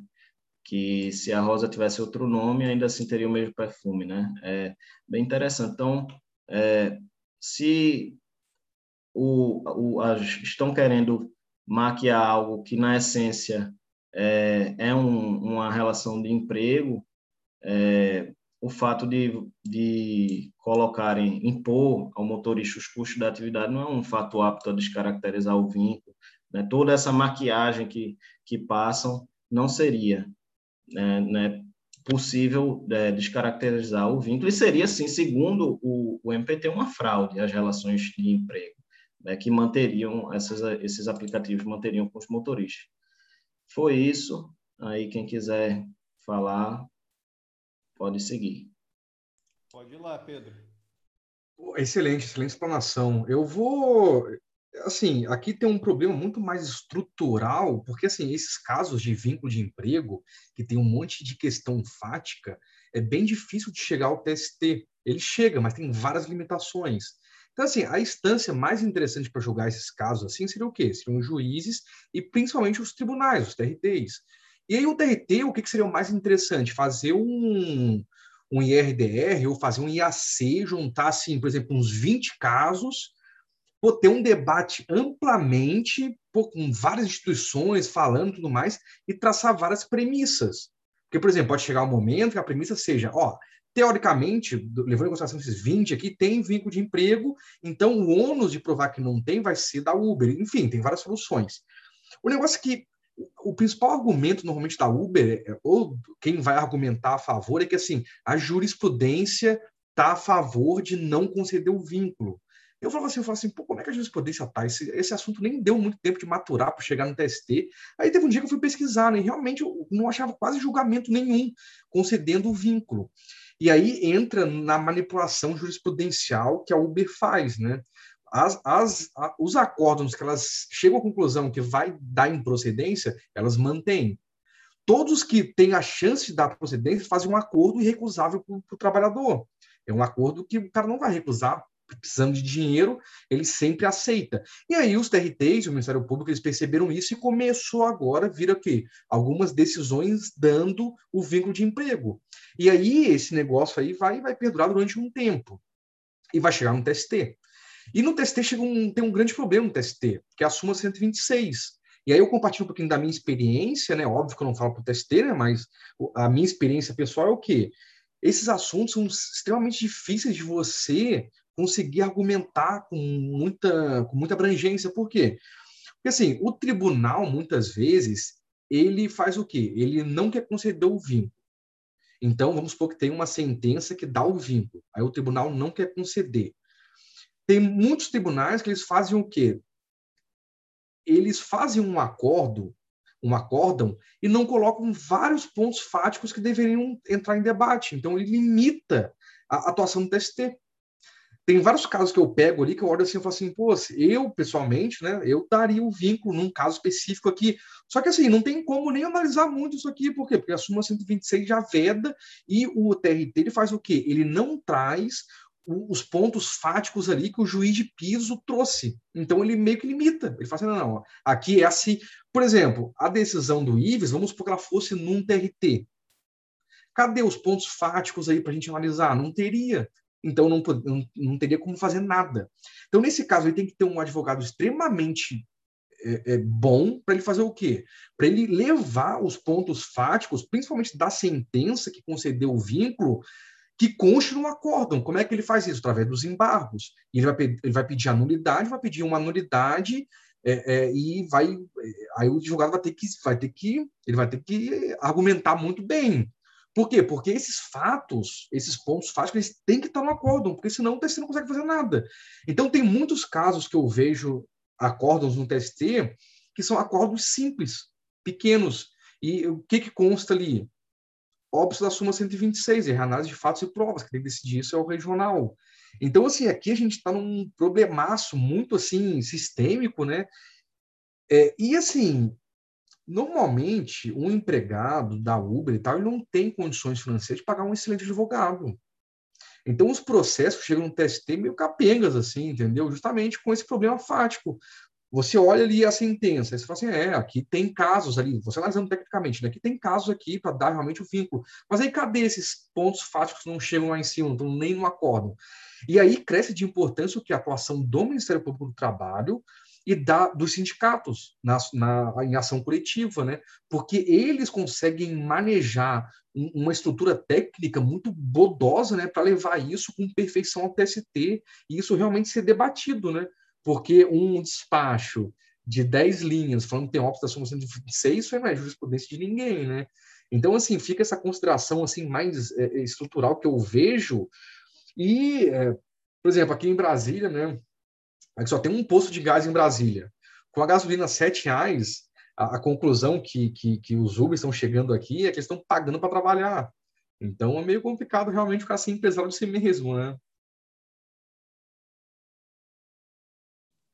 Márcio? Uh, se porventura eu parar, minha internet está um pouco instável. Vocês estão conseguindo me ouvir? Então, né? Tá. É, quanto à questão do, da, da jurimetria que a, a Uber tem aplicado em alguns tribunais é, trabalhistas, é, seria, não seria o caso de utilização do regime de formação de precedentes da causa modelo, é, essa, esse regime de formação de precedentes ele tem disposição expressa no IRDR, quando é, há o reconhecimento, né, a instauração do IRDR e porventura a parte desiste do caso individual, é, a tese ainda vai ser afirmada mesmo que a parte porventura desista do IRDR, não, não quero que não quero que julgue meu caso, tá, mas a tese vai ser firmada. Seria no caso um resquício do sistema de aplicação da causa modelo. No causa piloto, você forma a tese e julga o caso individual. A causa modelo, você forma a tese independentemente da, do julgamento da causa individual.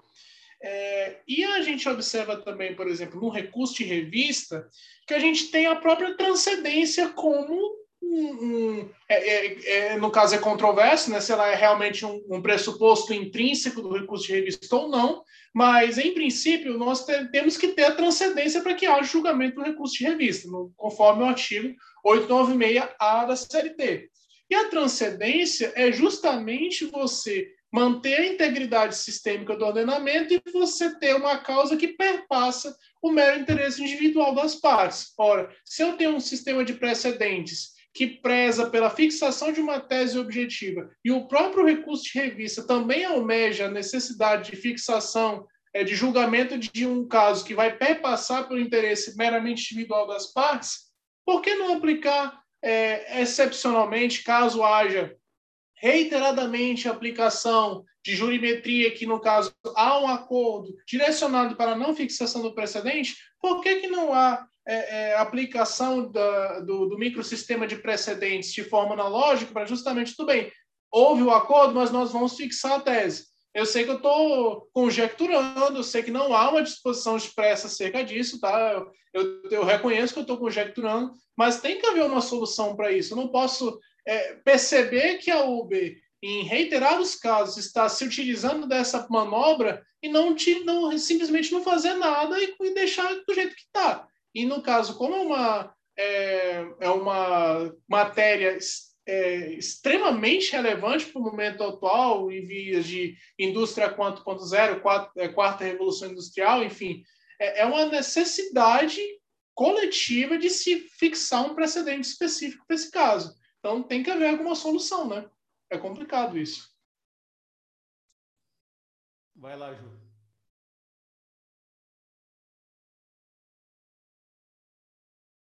Sem voz, sem voz. Eita, toda vez eu esqueço esse microfone. Não, mas assim, só frisando mesmo que o Pedro falou, acrescentar mais algumas coisas sobre essa a, a geometria, né? Ela está é, tá sendo utilizada de forma.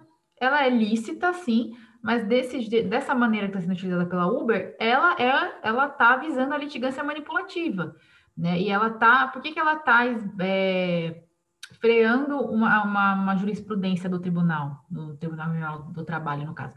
Porque a depender da turma, eles vão lá e, e, e, fazem um acordo lá, e o trabalhador, às vezes, ele precisa mesmo, ele acaba aceitando, né, como o Pedro falou, e para ali, né, faz o acordo, acabou. E, e já as outras turmas que são mais tendentes a, a, não reconhecer o vínculo, aí o Uber deixa. Então, o que acontece? Acaba formando jurisprudência contrária, né? Quer dizer, dá a falsa sensação de que o entendimento dominante naquele tribunal é da, pela, não, pelo não reconhecimento de vínculo. Então, o que, que o tribunal pode fazer? Já, já ocorreu um caso assim concreto de, um, de, de ser negada a homologação do acordo, né? Porque ali você vê que é uma, uma fraude mesmo. O intuito do Uber é, é, é realmente é, é uma, é é seria um assédio processual, um ato tentatório à dignidade da justiça né? Porque você está ali freando um, a, a, a, jurisprudência ou até chegar ao debate, como, como o Márcio falou, então, chegar no pleno e ser decidido de alguma maneira, né? Não sei, ou até por algum incidente de, de é, se não for demanda repetitiva, de AC, enfim, também, né? Então, é, é bem interessante essa questão da geometria que está sendo usado, e o que, tem que, o que tem que ver é que o próprio tribunal tem que começar a perceber essas questões, né? E não homologar o, o, acordo, até porque não existe direito à homologação de acordo, né? Tem uma súmula do TST que fala isso. Então, nesses casos, é, é bem complicado, assim, tem, tem várias, é, é uma, uma tese até do MPT, tem vários fundamentos também para é, violação ao sistema de precedentes obrigatórios, né, que você não deixa ir para frente, a função social da conciliação trabalhista, né, também. Então, tudo isso a gente tem que ver. É bem complicado, bem delicada mesmo essa questão, porque existe essa, embora o TST esteja indo mais para o lado do, do, não reconhecimento de vínculo, né, fica um pouco difícil também por as questões, porque justamente é o tribunal que vai delimitar as questões fáticas, como o Pedro bem falou. Então você não você para ali, não tem jeito. E se faz acordo, então acabou ali o processo, né? Então é isso. É, acho que é bem delicada mesmo e complicada essa, essa questão. Breno. É, então, realmente, né, Juliana, já tiveram algumas dessas decisões. Eu acho que algumas dessas duas que eu falei o número lá atrás, eles reconheceram esse abuso e rechaçaram esse acordo, né, como você mesma disse. Agora, um, uma coisa que eu tinha até anotado para dizer e não falei foi sobre como a gente trata muito aqui, né, da questão concurso. O MPT ele cobrou esse tema, acho que no penúltimo concurso né? E é, que quem for para a magistratura não, mas quem for fazer concurso para o MPT, defender o vínculo, né? Assim, é um grande conselho, porque é melhor né, expor nos, os entendimentos, TST e tudo mais, mas cair uma, uma discursiva, é difícil você, quem se posicionar contra o vínculo, tem uma grande chance de tomar um pau com certeza aí. E é, eu, particularmente, depois desse estudo todo para o MPT, eu me convenci que eu acho que tem vínculo sim, né? Dava para sentir na minha fala, né? É, acho que eu até cobri um pouquinho a, a fala do ministro para trazer essas coisas do MPT aí, até peço desculpa por isso, mas é, e vocês acham o que aí? Digam aí vocês. Ó, o Breno já tá ó, bem amigos do Galvão Bueno. Assim. Mas é isso, Breno. Eu, eu vou nessa linha também. É, o que eu fico percebendo às vezes é uma espécie de acrobacia jurídica para se inaugurar novos institutos quando você quer tentar mudar o cheiro da rosa, aí como você falou, né? Nossa ciência é uma ciência deontológica, né? Não ontológica, quer dizer, a, a, a caneta do legislador, a caneta do julgador não consegue mudar a essência das coisas.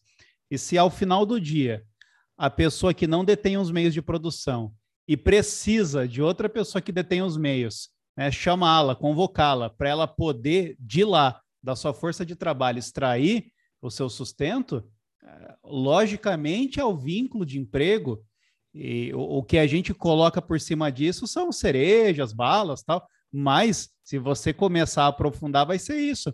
É como quando a gente estava estudando as cadeias lá de produção, e lá no final da cadeia, a pessoa, né, o, a maior empresa lá, nem conhecia né, os CPFs que estavam lá, de repente, sendo até baixados em benefício dela. Mas, ué, aquele CPF levantava todo dia de manhã lá por conta de outra pessoa que tinha os meios. Então, me parece que tudo é, é, é é, preciosismo para querer fugir dessa conclusão básica. Se eu dependo de outra pessoa para trabalhar e só o que eu tenho para colocar em jogo é minha força de trabalho, é, me parece que sempre vai descambar assim para a relação de emprego. E aí, mais ou menos na linha da dialética do Haberle, de, do Gadamer, de outros, é vamos estabelecer um debate? Vamos, mas então vamos jogar limpo vamos parar de fingir aqui, né, com os argumentos. Então vamos jogar limpo. É o seguinte, me parece que é vínculo de emprego, mas a gente não está mais feliz com isso. Vamos bolar aqui outra coisa, então, e diminuir o direito. Me parece que é menos ruim, porque você fica eh, menos assim é, enganado como debatedor. Entende o que eu quero dizer? Porque às vezes o que a gente se sente é que não há boa fé no debate. E quando não há boa fé no debate, é muito complicado você você colocar os seus argumentos assim. Então, se inicia então, então vai haver agora para subordinação ou linguagens mais eufemísticas, né? Contrato verde amarelo, contrato não sei o quê, que na verdade é o seguinte, gente, vocês vão perder direito para caramba, todo mundo concorda? Né? E, mas assim, se a gente for ser sincero, é sim vínculo de emprego, tranquilo vai existir maior ou menor grau de subordinação, mas nesses casos aí me parece bem claro. E aí, quando a gente fala assim, até dá a impressão que a gente é meio radical, né? Pô, mas calma aí, você vai afastar todo mundo, né? Porque eu percebo que é esse argumento econômico sempre, né? É, o Ives deixa muito claro isso. Ah, mas a gente vai frear o desenvolvimento se a gente começar a dar vínculo de emprego, né? É porque é mais ou menos assim que eles falam. Mas não sei, é, é nunca a exploração do empregado é que fez o, a empresa dar mais ou menos certo. A empresa não dá mais certo quanto eu mais exploro o empregado. É quanto mais demanda eu tenho, quanto melhor o meu aviamento naquele determinado setor. Então, eu acho que é mais ou menos por aí. Agora, bom, aqui pensando no futuro, também não dá para a gente ficar nos, nas duas extremidades, ou é tudo ou é nada me parece que minimamente alguma coisa rápida em questão de proteção social tem que haver, sim, para não acontecer do cara lá perder a vida e não ter nem é, onde se amparar. E já finalizando, já tomei tempo de vocês, essa questão da Uber sempre fazer acordo ou não, né? Eu me pergunto, conciliar na justiça do trabalho é sempre a melhor opção?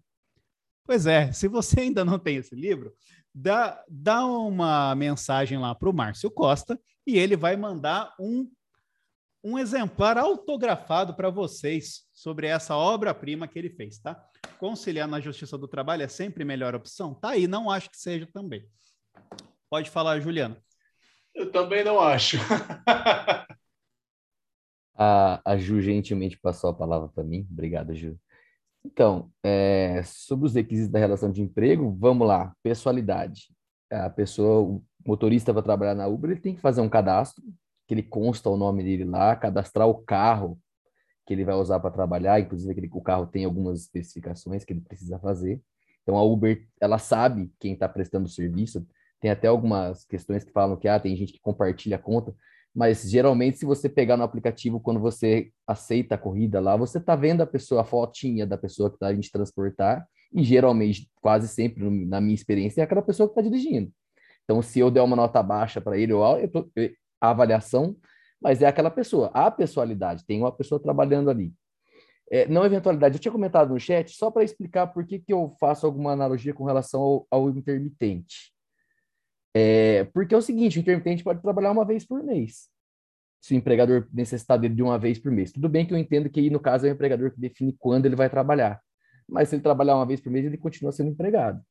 Então, você não pode afastar de um lado nem do outro. Ele continua, se trabalhar uma vez por mês, porque o empregador precisa, ele continua sendo qualificado para ser como empregado intermitente. Se trabalhar uma vez por semana, também. Então, é, se você consegue afastar, se você consegue entender que ele é empregado, ainda que não haja uma habitualidade, no intermitente você consegue dá para entender que então você não precisa obstar o reconhecimento do vínculo para o Uber, porque ele tem a possibilidade de escolher quando ele trabalha e outra. Se ele, de, se ele depende do trabalho, é um pouco complicado você imaginar que ele vai trabalhar quando ele quer. Ele trabalha quando ele precisa, ou quanto ele precisa. Então, também não consigo ver pela falta de habitualidade. Com relação à da, da, da habitualidade, a onerosidade tem lá, tem o pagamento. Inclusive, é, a Uber retém grande parte do pagamento, a Uber define o preço e ela repassa uh, o percentual para o trabalhador. É como o Breno disse, é um percentual alto porque arca com os custos do carro, né? Com os custos da prestação de serviço, várias coisas, então acaba sendo um percentual razoavelmente alto, vai, de, com relação ao que se paga de comissão, por exemplo, quando se faz essa comparação. É, aí, a questão da, da é a pessoa física, né? A questão da, da subordinação. É, a Uber consegue, você, apesar da avaliação ser feita pelos clientes, a Uber ela dá as notas, ela pode suspender, ela pode desligar a pessoa, ela define por meio do algoritmo, é, é, ainda que de uma forma induzida, a história da, da cenoura e do, do, e do coelho, um, os locais onde está havendo maior é, demanda, então ela consegue direcionar aquele empregado para lá ela consegue até definir por preços melhores que ele trabalha em determinados horários em que a oferta de, de motoristas é menor, isso aí está provado, é, que é a subordinação é, algorítmica, né? Eles conseguem fazer isso, eles fazem isso. Uh, se, por exemplo, eles percebem que no domingo de manhã, naquele, naquela localidade, naquela cidade, tem poucos trabalhadores, poucos carros disponíveis, que eles vão fazer é aumentar o preço da corrida, é aumentar o valor da comissão, né? Que eles pagam para quem trabalha no domingo de manhã, naquele período, ou está tendo uma festa muito grande um concurso, né? Para todo mundo já viu aqui a loucura que é pegar Uber final de prova de concurso. Então eles começam a direcionar as pessoas, os, os carros todos para lá, porque lá a demanda está sendo alta. Então eles, eles, vão pagar melhor. Então eles têm todo é um controle que é gente a gente a gente está nas redes sociais, a gente sabe o quanto a gente é manipulado pelas redes sociais. E a Uber faz a mesma coisa com os motoristas dela. Eles manipulam ainda que eles tenham a sensação de que eles estão fazendo algo de forma autônoma. E é comum você, você conversar com o Uber, muitos deles vão dizer para você que ele acha que ele é autônomo. Mas, né, ah, será que ele é mesmo? Será que até a questão, é, o Pedro falou que o, pessoal, com a gasolina super alta, lá, o pessoal está pagando para trabalhar, não é só em Brasília, não. Aqui no interior de São Paulo, o pessoal, você não está conseguindo achar Uber mais. Dependendo da, da corrida que você vai fazer, se é muito perto, eles não vêm, porque o valor é muito baixo, não está compensando porque eles estão eles, eles estão sujeitos a a, a, a alha do negócio, né? É passado todo para o risco é todo passado para eles. Então, se, a gente analisar com relação a não precisa, como o Saulo disse, não precisa sair da CLT, não. Isso é vínculo de emprego, ainda com algumas diferenças por questão da tecnologia, porque a CLT é de 42 e a gente está em 2021, internet, rede social, aplicativo. Outra coisa também que toda vez que a Uber vem bate muito nessa questão que ela é uma empresa de tecnologia. sei, ela se, ela se dizer que ela é uma empresa de tecnologia, ela pode dizer que ela é uma empresa de aviação, mas a gente vai continuar vendo a Uber como uma empresa de transporte, né? Ela se, a forma como ela se define, eu imagino que não deve ser mais preponderar, não deve preponderar sobre o que todo mundo tem a percepção do que ela é, a percepção da Uber, o que é, ela é uma empresa de transporte. Ninguém, ninguém procura Uber atrás de tecnologia. Senão ela poderia fazer outros tipos de trabalho relacionados à tecnologia, com base no GPS, o algoritmo que ela tem. Não, ela presta serviço de transporte exclusivamente. Você entra no aplicativo da Uber para pedir um transporte. Então, para ela se dizer que ela não é uma empresa de transporte, é muito simples, ela está falando, mas a realidade é completamente diferente, né? Então, eu também não tenho, não, não consigo não ver relação de emprego. Isso aí. Ô Gustavo, mas isso do, do posto tá a gasolina tá cara é porque você mora muito no interior, cara. A gente que é aqui de cidade grande não, não sofre tanto assim que nem Nessas você. Nessas metrópoles aí é, outro, é outra conversa. Né? o, o, Gustavo tá na, na grande Santa Cruz do Rio Pardo, aqui onde, da onde eu falo, viu? Tá na nossa região metropolitana. Cê, cara, você sabe que Ourinhos era distrito de Santa Cruz mesmo. Pô, caramba, pois é. Eu já sou Santa Cruzense já. Pior que é verdade.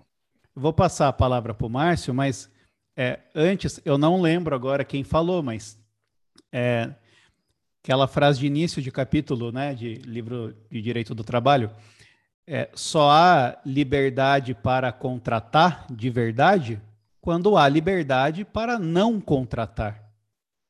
Então, aquele sujeito que loca a sua mão de obra, se ele puder escolher não fazê-lo, ele seria verdadeiramente livre ao pactuar aquele contrato de emprego, né? Ou aquele contrato de trabalho. Ora, os nossos trabalhadores só o fazem porque não há outra opção. Que liberdade de contratar é essa que se ele fizer o oposto, ele morre? Então, sempre que eu olhar para o Uber e perguntar qual era a sua alternativa e ele me responder era algo pior, era não ter o que comer, era deixar de pagar as contas, ou era aviltar mais ainda a minha situação, ora, me parece que não há essa liberdade, essa autonomia toda como vendem, não. Agora, essa frase em específico, não sei quem foi quem cunhou, não. Uh, Márcio, pode falar. É, de fato, essa liberdade do, do, motorista de aplicativo, ela realmente é muito restrita, né? É, eu confesso que eu não tenho opinião formada ainda acerca do vínculo ou não. É, é eu não posso definitivamente dizer que ele é autônomo porque é, uma pessoa que trabalha sem poder estipular o próprio preço, para mim, ela não tem como ser qualificada como autônomo. Ele não pode estabelecer o próprio preço da corrida, é quem estabelece o aplicativo, pelo algoritmo dele. Então, para mim, é, especificamente, não seria autônomo. Mas eu confesso que eu tenho minha, minhas dúvidas quanto ao fato de ele simplesmente poder desinstalar o aplicativo e acabou. Entendeu? Eu acho que nesse ponto também, essa zona gris dele simplesmente, ah, não quero mais, eu fecho o aplicativo, não tenho que dar satisfação a ninguém e pronto, e acabou. Entendeu? É, é, eu, eu acho que nesse ponto aí a zona gris ainda me deixa um pouco na dúvida se ele realmente seria empregado ou não. Mas, para a circunstância atual, que nós não temos legislação específica, eu optaria pelo vínculo. Mas eu confesso que eu ainda tenho minhas dúvidas, assim. É, é, tecnicamente do que, que realmente se, se qualificaria um trabalhador no, na, na, plataforma de aplicativo, né?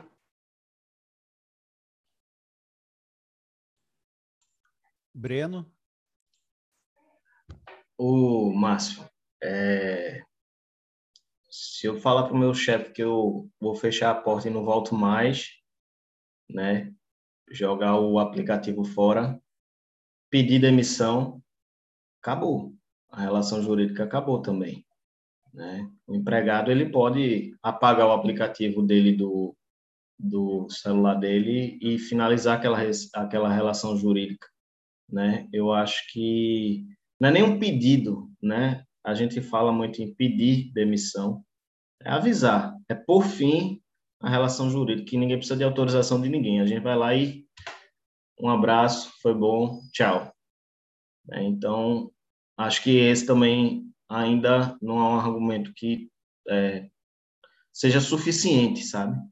É, e a reflexão que eu acho que a gente precisa ter em relação a isso, que você mesmo começou até a falar lá atrás da quarta revolução, indústria 4.0, é a gente está engateando, se, se, é, se existe mesmo essa quarta revolução, e essa promessa de mudanças tão ferrenhas que há no porvir, né, para frente, a gente essa quarta revolução ela promete mudar todos os paradigmas como o Uber, como a uberização está fazendo, né?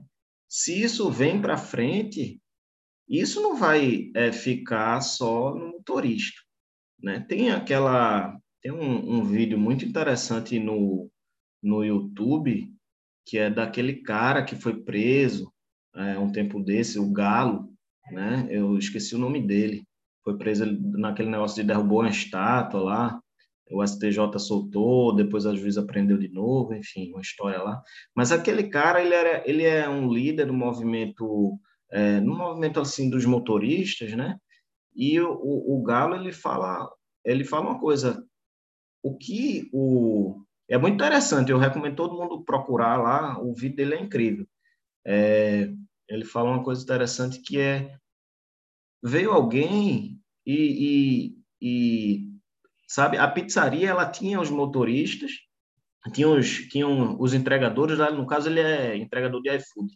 É, tinha os entregadores lá veio alguém é, atraiu tudo e a dinâmica é a mesma só que agora só mudou um pouco é como aquilo se dá. Mas isso essa essa nova forma daquilo que já era antigo, daquilo que já acontecia antes da empresa chegar.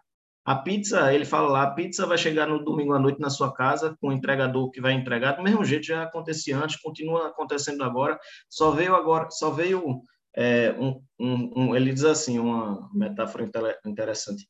Vem um fazendeiro, tirou todo, minou todos os peixes do rio que a gente entregador é, a gente pescava, eliminou tudo para a fazenda dele, aí a gente ficou sem peixe, e, e aí ele diz assim, que vem, vem o fazendeiro e fala para os motoristas lá, para os pescadores lá, aí eu tenho peixe, venham na minha fazenda que eu tenho peixe, vocês podem pegar do meu peixe. Mas é o mesmo peixe que eles já pescavam antes. E agora eliminou tudo para a fazenda dele. Aí os pescadores vão lá e dizem: oh, esse cara tem peixe mesmo. Vamos lá na fazenda dele pegar os peixes. Aí é, o fazendeiro diz: oh, bom, você vai levar esse meu peixe aqui, mas vai ter que me dar um pedaço. Então só entrou alguém para intermediar, um, alguém é, para é, nessa história dividir os poucos ganhos que os pescadores antigamente já tinham. Né? Então, mas isso o que eu queria dizer desde o início é isso vai acontecer. E o Galo ele fala isso, ele diz: não aconteceu com sua categoria, com você, mas espere, vai chegar em você, vai chegar em você que é advogado, que é empregado dos escritórios de advocacia, vai chegar em você que é empregado do setor A, do setor B, porque plataforma, aplicativo, a gente vê todo dia um novo e vai chegar alguém que vai captando os, é, as atividades, né, os trabalhos das pessoas. Então, qual o futuro que a gente quer para os próximos que vão chegar depois da gente? Porque muitos de Não, nós já chegou. Já... Não sei se você já viu falar da discussão do robô Watson. Você já viu falar? A discussão tem um robô que ele está começando a fazer os trabalhos dos advogados, é um robô da IBM. Eu já Sim. li um, um, um, artigo muito interessante sobre isso e tem inclusive discussões da própria OAB do Brasil, né? O IBM é estrangeiro e é justamente tentando impedir a substituição do trabalho dos advogados por máquinas. Então, essa revolução industrial 4.0 ela já está chegando especificamente na área jurídica. Já tem até é, discussões a possibilidade de substituição do trabalho de juízes é, em causas assim muito simples, muito difundidas, muito objetivas, que a máquina substitui, substituiria o próprio trabalho do juiz. Inclusive no próprio PJE é, já tem alguns, é, alguns chips que a gente usa na prática que é, a própria inteligência artificial já põe. Por exemplo, se tem um, um processo no PJE, por exemplo, que está pendente, tem um recurso manejado no processo, e o sistema identifica que o recurso está pendente, ele já sugere é, apreciar o recurso, remeter o recurso para outra instância. Ele já faz automaticamente, não é a gente que põe. Então, a inteligência artificial está cada vez mais presente na área jurídica, né? Então essa pois é. realidade é. não está tão distante da gente, né? pois é, é exatamente, né? É, e eu até, eu acho que eu comentei aqui um, uma outra vez, de uma outra vez, que o pessoal aqui viu até robô entrando no PJE, nos processos, e é isso, para captar informação, né? Esse novo, essa nova era é, que chega agora, é, os dados, né, são é a principal commodity, né? que, que vai, que impulsiona todo essa, toda essa tecnologia, né? Ah, quando, é, teve, tem uma aula do Flávio Godin que ele fala sobre o crowdworking, sei lá, crowdworking, sei lá, você, alguém me ajude aí. Ele fala, ele fala sobre esses assuntos, ele fala como a gente não, não trabalhava para o Google, para esse é, para todo esse pessoal, até de graça ali, preenchendo aqueles reCAPTCHA, é, acho que é assim que fala, é, escrevendo ali o, o, que letras são essas, W, X, antes era assim, depois eles mudaram para figurinhas. Tudo isso é alimentando o sistema para automatizar e ser capaz de reconhecer é, as coisas assim no mundo virtual, né? E para evoluindo, é, justamente daqui a pouco conseguir fazer um trabalho é, no lugar de alguém. Mas seja como for, essa nova dinâmica, o que, é que vai acontecer? Vai acabar com o direito de trabalho se todo, todo mundo agora virar uberizado, se tiver um aplicativo aí no meio dessa história toda, né? E aí, e aí como é que fica? Porque o direito de trabalho, é, convenhamos, ele lidar com o empregado, né? De forma geral. Acho até que não deveria ser tão, tão restrito assim. Mas, enfim, é, é uma reflexão que a gente precisa fazer e no âmbito só, é, mais sociológico da coisa, é, fica a recomendação também para a leitura do Ricardo Antunes, né? Vocês devem conhecer também. Ele é muito bom assim é, nesses temas e, e o pessoal da parte que está é, estudando essa parte sociológica da, do, do, dessa matéria é, vê o quanto esse nesse ponto o, o, o capital ele se aperfeiçoou de uma forma tão grande que ele consegue é, modificar o sistema, como funcionava, é, para que ele não precise ficar dizendo faça isso, faça aquilo. Ele não precisa, ele controla de outra forma. Na realidade, já no, no, na, na esteira do Fordismo, ali o empregador já tinha um controle meio semelhante ao que está acontecendo agora. Era só ele acelerar a esteira ou diminuir a velocidade da esteira e ele conseguia, com isso, modificar a velocidade, a forma como o trabalhador ia produzir naquele tempo. E hoje isso acontece de uma forma muito mais forte, digamos assim, com os controles que o empregador, do que a Uber, ou melhor, a Uber ela faz com o algoritmo, né? Então, ele não precisa, não precisa ninguém. É como o, o Saulo falou, é, o cara não tem opção, não é livre, porque é, é, não tem um empregador é, que precisa ficar ali lhe dando ordens. Ele mesmo vai cobrar de si mesmo e vai atrás porque ele precisa e porque é, ele, é, ele entra num grau de alienação e, e de extração da, da força de trabalho dele, que é difícil ele sair daquilo, inclusive. O cara muitas vezes vai trabalhar não sei quantas horas por dia, é muito difícil você conseguir mudar isso, ele é captado e, enfim, muito complicado isso. E ou a gente pensa em algo, ou daqui a pouco tá todo mundo uberizado. Eu só vou me manifestar para não ficar em cima do muro, né? Acabou que eu é, quase não emiti opinião, mas vai ser bem rapidinho aqui. É, o que, que, eu acho? Eu acho que na maior parte das vezes o vínculo assim é evidente. Se você pegar um motorista do Uber e conversar com ele, é evidente. A melhor solução para mim, é óbvio que para a gente conversar sobre isso, todos os detalhes técnicos teria que ter um encontro só para isso, né? É, a melhor solução para mim é o quê? É a presunção que tem vínculo de emprego. Ok, a presunção é essa. A Uber tem todas as condições possíveis de mostrar que naquele caso não tem. Por exemplo, um cara que só trabalhou duas horas numa semana, não ia aqui, não ia ali. Aí vai ser a presunção dela, ela tem todos os mecanismos de provar essa presunção. Mas, assim, é, é, você partir do pressuposto, o cara pode se desligar, o cara pode não ir, você pega um cara aí, o cara trabalhando 12 horas por dia para se manter, né? Para ganhar ali 2 mil, né?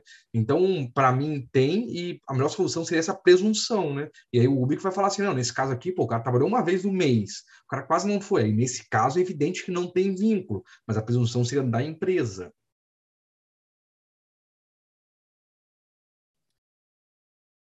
Bom, é isso aí. Achei ótima sugestão, Pedro. Eu vou refletir sobre a ideia.